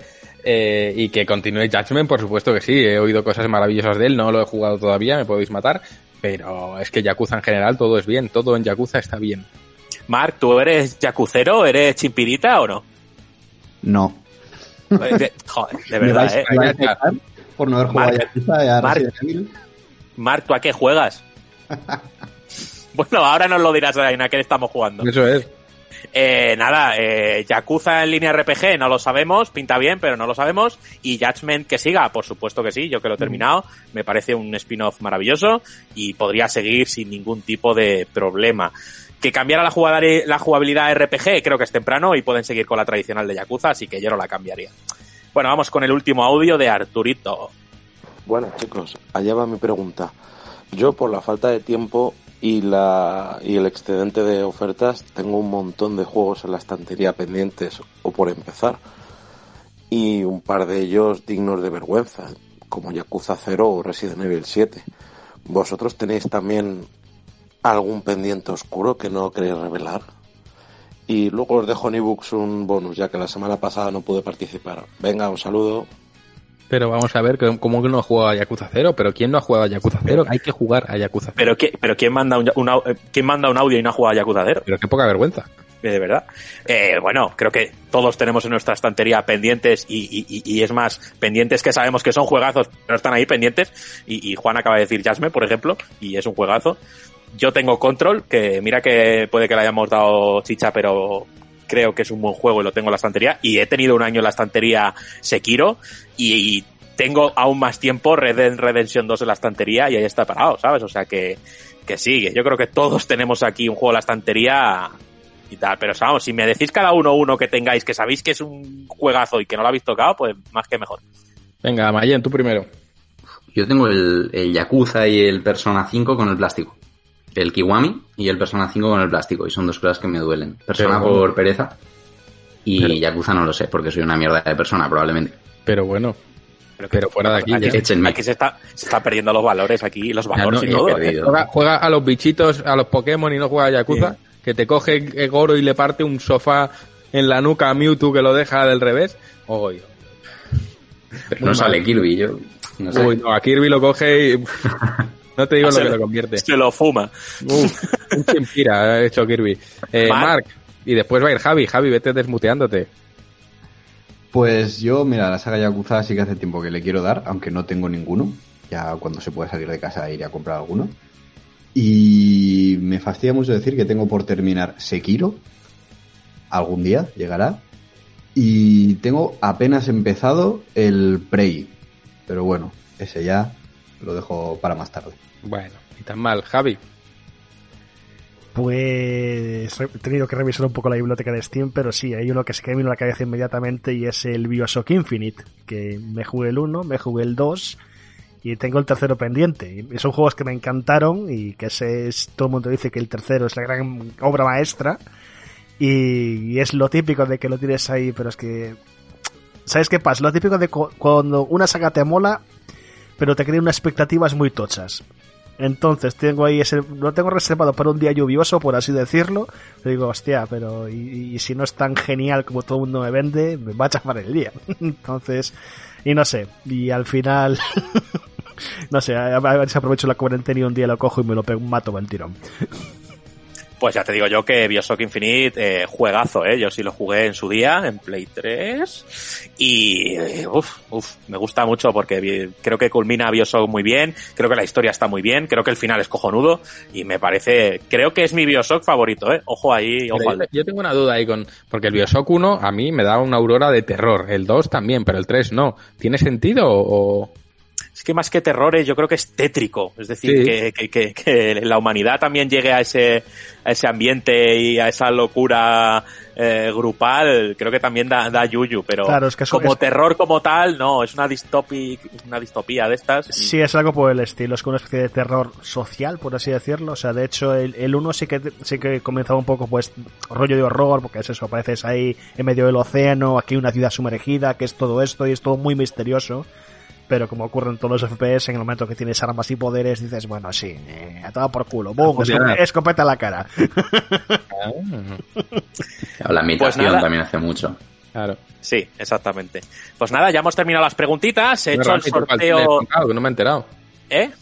¿Tú cuál- ah, Sekiro has dicho. No, Sekiro ya te lo has pasado. Sí, bueno, pero lo tenía en la estantería un, un año y tengo Red Dead Redemption 2 y Ah, tengo verás, Control sí, y tengo ya. Persona también, ahora que me acuerdo, Persona 5R. Mal, mal, tengo amigo. Final Fantasy 7 Remake y todo bien, todo bien. Yo, yo O sea, tengo Nier Automata. Y además, no solo lo tengo, sino que sé que, es que Pass. no lo voy a jugar. está en el pad David, también. te vas a capar. O sea, es el típico juego que tengo ahí y digo, es que no lo voy a jugar. Es que si tuviese tiempo libre no lo iba a jugar. Porque tenemos juegos de esos también, de que lo tienes ahí, pero sabes que no lo vas a jugar. Esos juegos existen también, que los compras y dices, "Bah". Sí, yo tengo Red Dead Redemption 2 y sé que seguramente al 99% no lo vaya a jugar. Muy bien, bien hecho. bueno, como lo he dicho, sorteo nuestra aplicación cutre, ¿vale? Y una curiosidad porque ha salido en primer lugar Pablo, ¿vale? Que era el número 6, pero ha dicho que él donaba el premio a, a quien más le apeteciera porque a él, él no lo quería. He vuelto a rehacer el sorteo y he pedido otro valor entre 1 al 15 y me ha dado Irene que casualmente era la persona más interesada Anda. en Warriors Orochi. Juro que no hay aquí ni maletines ni nada, o sea, así ha sido. Así que, pues nada, Irene, eh, te ha tocado tu buen Musou, que lo goces fuerte, que vueles muchos chinos por los aires. Acuérdate de nosotros. Acuérdate de nosotros siempre. Mm. Y, y nada más, que pasamos a que estamos jugando rapidísimo. No, no, pasamos a las preguntas de ebooks. Ah, eso es. Uy, Y perdón por colarme. ¿De qué estamos jugando? Es que, ¿para qué hablo? ¿Para qué hablas? Pues para darme pie mientras hablo de la aplicación y tal y cual. Preguntitas. Oye, ¿hay más escuchas esta semana? Yo contento. Muchas gracias a todos por escucharnos en estos días, que sabemos que las escuchas de podcast han bajado notablemente, por cierto, todo hay que decirlo. Eh, pero no en GTM, sino en general. Y es que yo creo que la cuarentena ya está haciendo mella fuerte en la peña. Empezamos con un comentario de Balearicus Gamer que dice, joder chicos, os esperaba como agua de mayo, estoy con síntomas recluido en el cuarto de mi casa para no infectar al resto y ahora podré escucharos. Gracias, piratas. Hostia, pues eh, por favor coméntanos cuando escuches esto para saber si estás bien, por lo menos, porque qué chungo, nada, que ponte bien y, y esperamos que fuesen solo síntomas y no haya ido a más la cosa. Tenemos a Juanma también, que dice una semana más, me hacéis más fácil llevar la cuarentena. Muchas gracias familia, sois muy grandes. Él sí que es grande.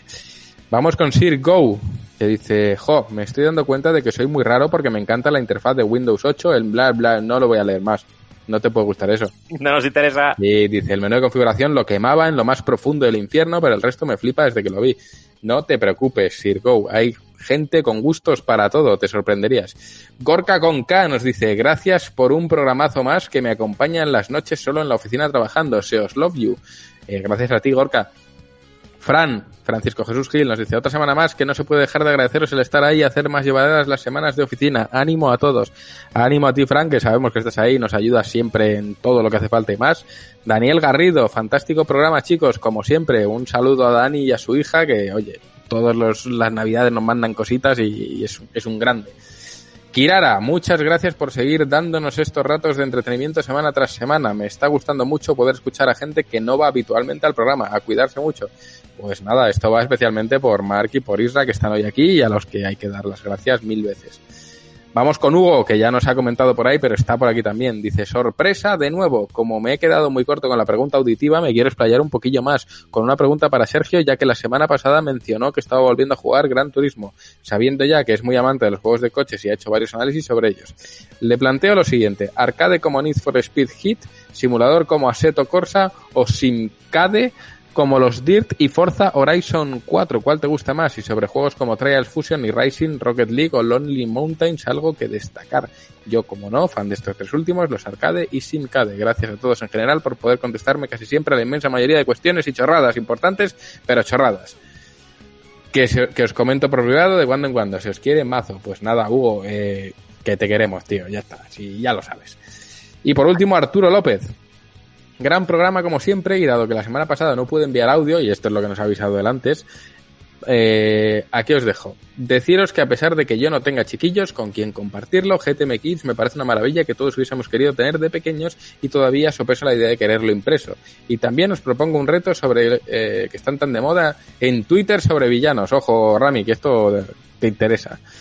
Sí, ya Nomura- lo he leído. Nomura, Kojima, Pierre Taki y Juanpe. Elegid uno y el resto nunca existieron. Pues obviamente Pierre Taki, a tomar por culo Nomura, Kojima y Juanpe, los tres. Esto, esto es así. Sí, yo es que lo he leído también y, y- y bueno, él me ha escrito en privado y todo y dice, ole, oye, dile a Juan P que es una coña, ¿eh? que no se me enfade, no sé Ah, qué. claro. Eh, pero es que Pierta aquí, es que aspiradora, vamos a ver, eh, ¿cómo va cómo va a dejar de existir? No puede Juanpe, eh, Juanpe, Juanpe na- nada puede matarlo, eso es así, así que no tengo ni duda, duda. Y Nomura y, y Kojima, el del jamón, pues nada, creo que pueden quedarse en, en el, en- vagando en el éter. Sí, sí, sí, sí. No, pierda aquí. El resto nunca existieron.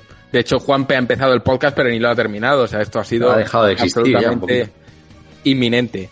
Y ya está, chicos. Ya no hay más comentarios en, en, en, en iBooks. Si os parece, pasamos a, la que, a qué estamos jugando y ya cerramos este pedazo podcast que se os ha ido de madre como siempre.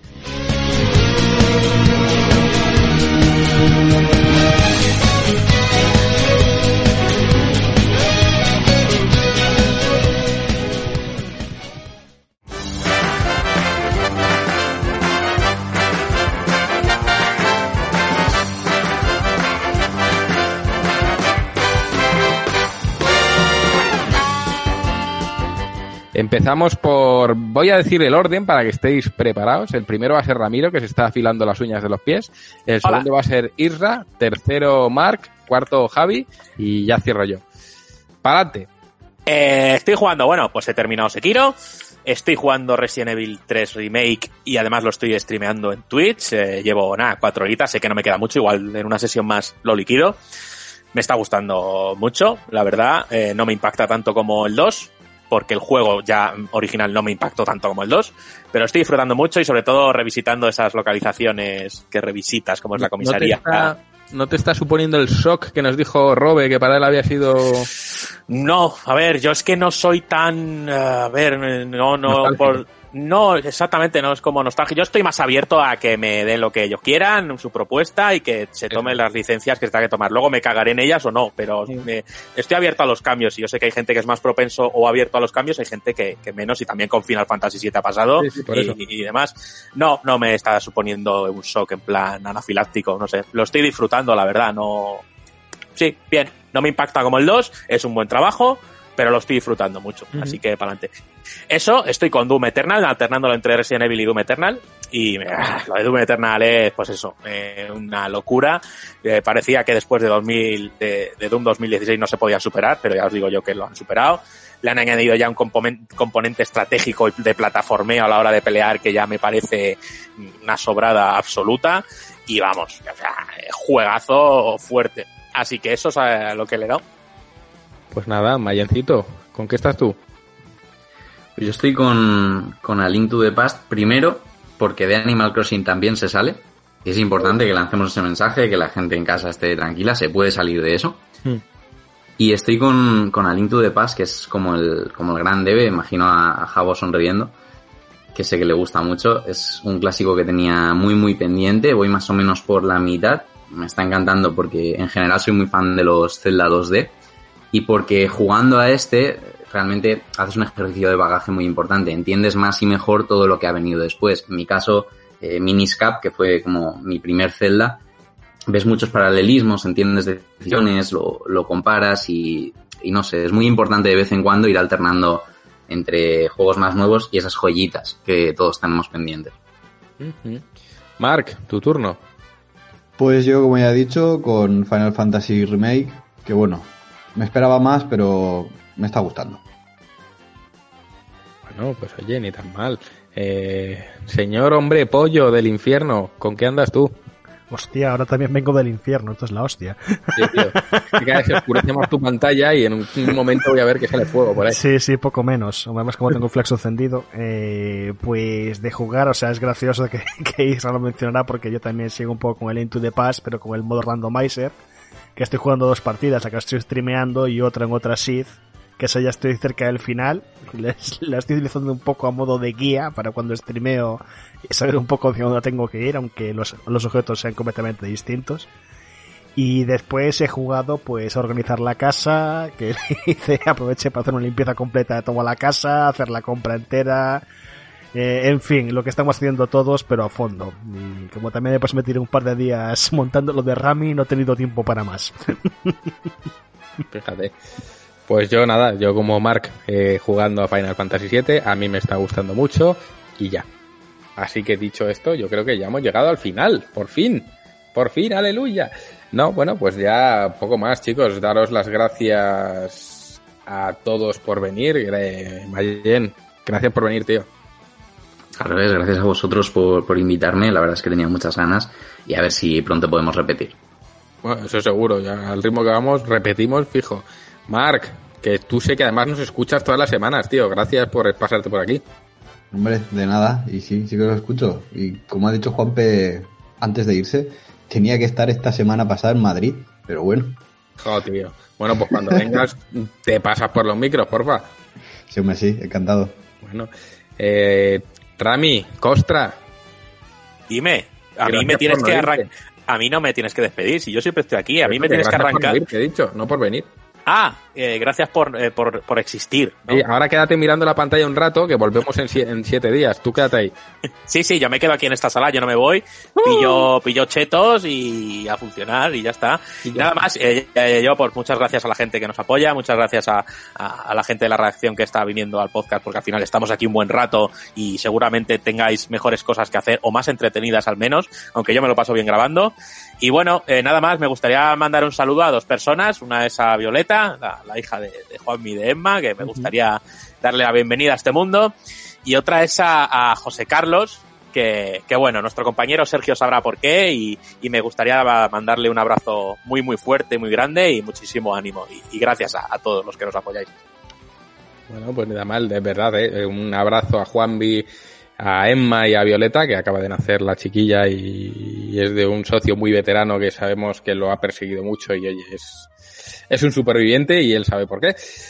Y nada más, gracias a todos por escucharnos, por estar ahí cada semana. No voy a despedir al hombre pollo, que sí, Javi. Gracias por venir, tío. Joder, qué mala, perso qué mala persona, ya pensé. Nada, pues muchísimas gracias a todos, pues por eso, por repetirlo por enésima vez, pues de que bueno, que tanta gente nos escuche y de que nos siga y de que quiera más, pues a veces nos sorprende un poco y yo en especial cada vez que alguien me dice, oh, me ha gustado el retro esta semana o cómo molo eso y tal, la verdad es que no sabe, me alegráis el día por completo, o sea, no sabéis lo, lo mucho que ayuda el apoyo que nos dais. O sea, que de todo corazón, mil gracias y aquí seguiremos. Totalmente, porque al final hay que recordar que, aunque parezca que no, que nos digáis que os gustan los textos o nuestras participaciones o tal, pues ayuda mucho, porque al final nosotros escribimos el papel en blanco, no somos conscientes de cuánta gente nos lee y, y a veces no llega feedback o a veces sí, entonces es, realmente es muy importante que nos digáis cuando algo os gusta e incluso, y por supuesto cuando no. Y dicho esto, ahora sí, gracias a todos por escucharnos como cada semana. Nos vemos la semana que viene. Recuerda que te puedes suscribir desde 2,49 y nos ayudarías muchísimo. Y ahora sí que sí, nada más. Nos vemos la semana que viene. Adiós, adiós. Venga, hasta luego. Chao. Eh, eh, chao.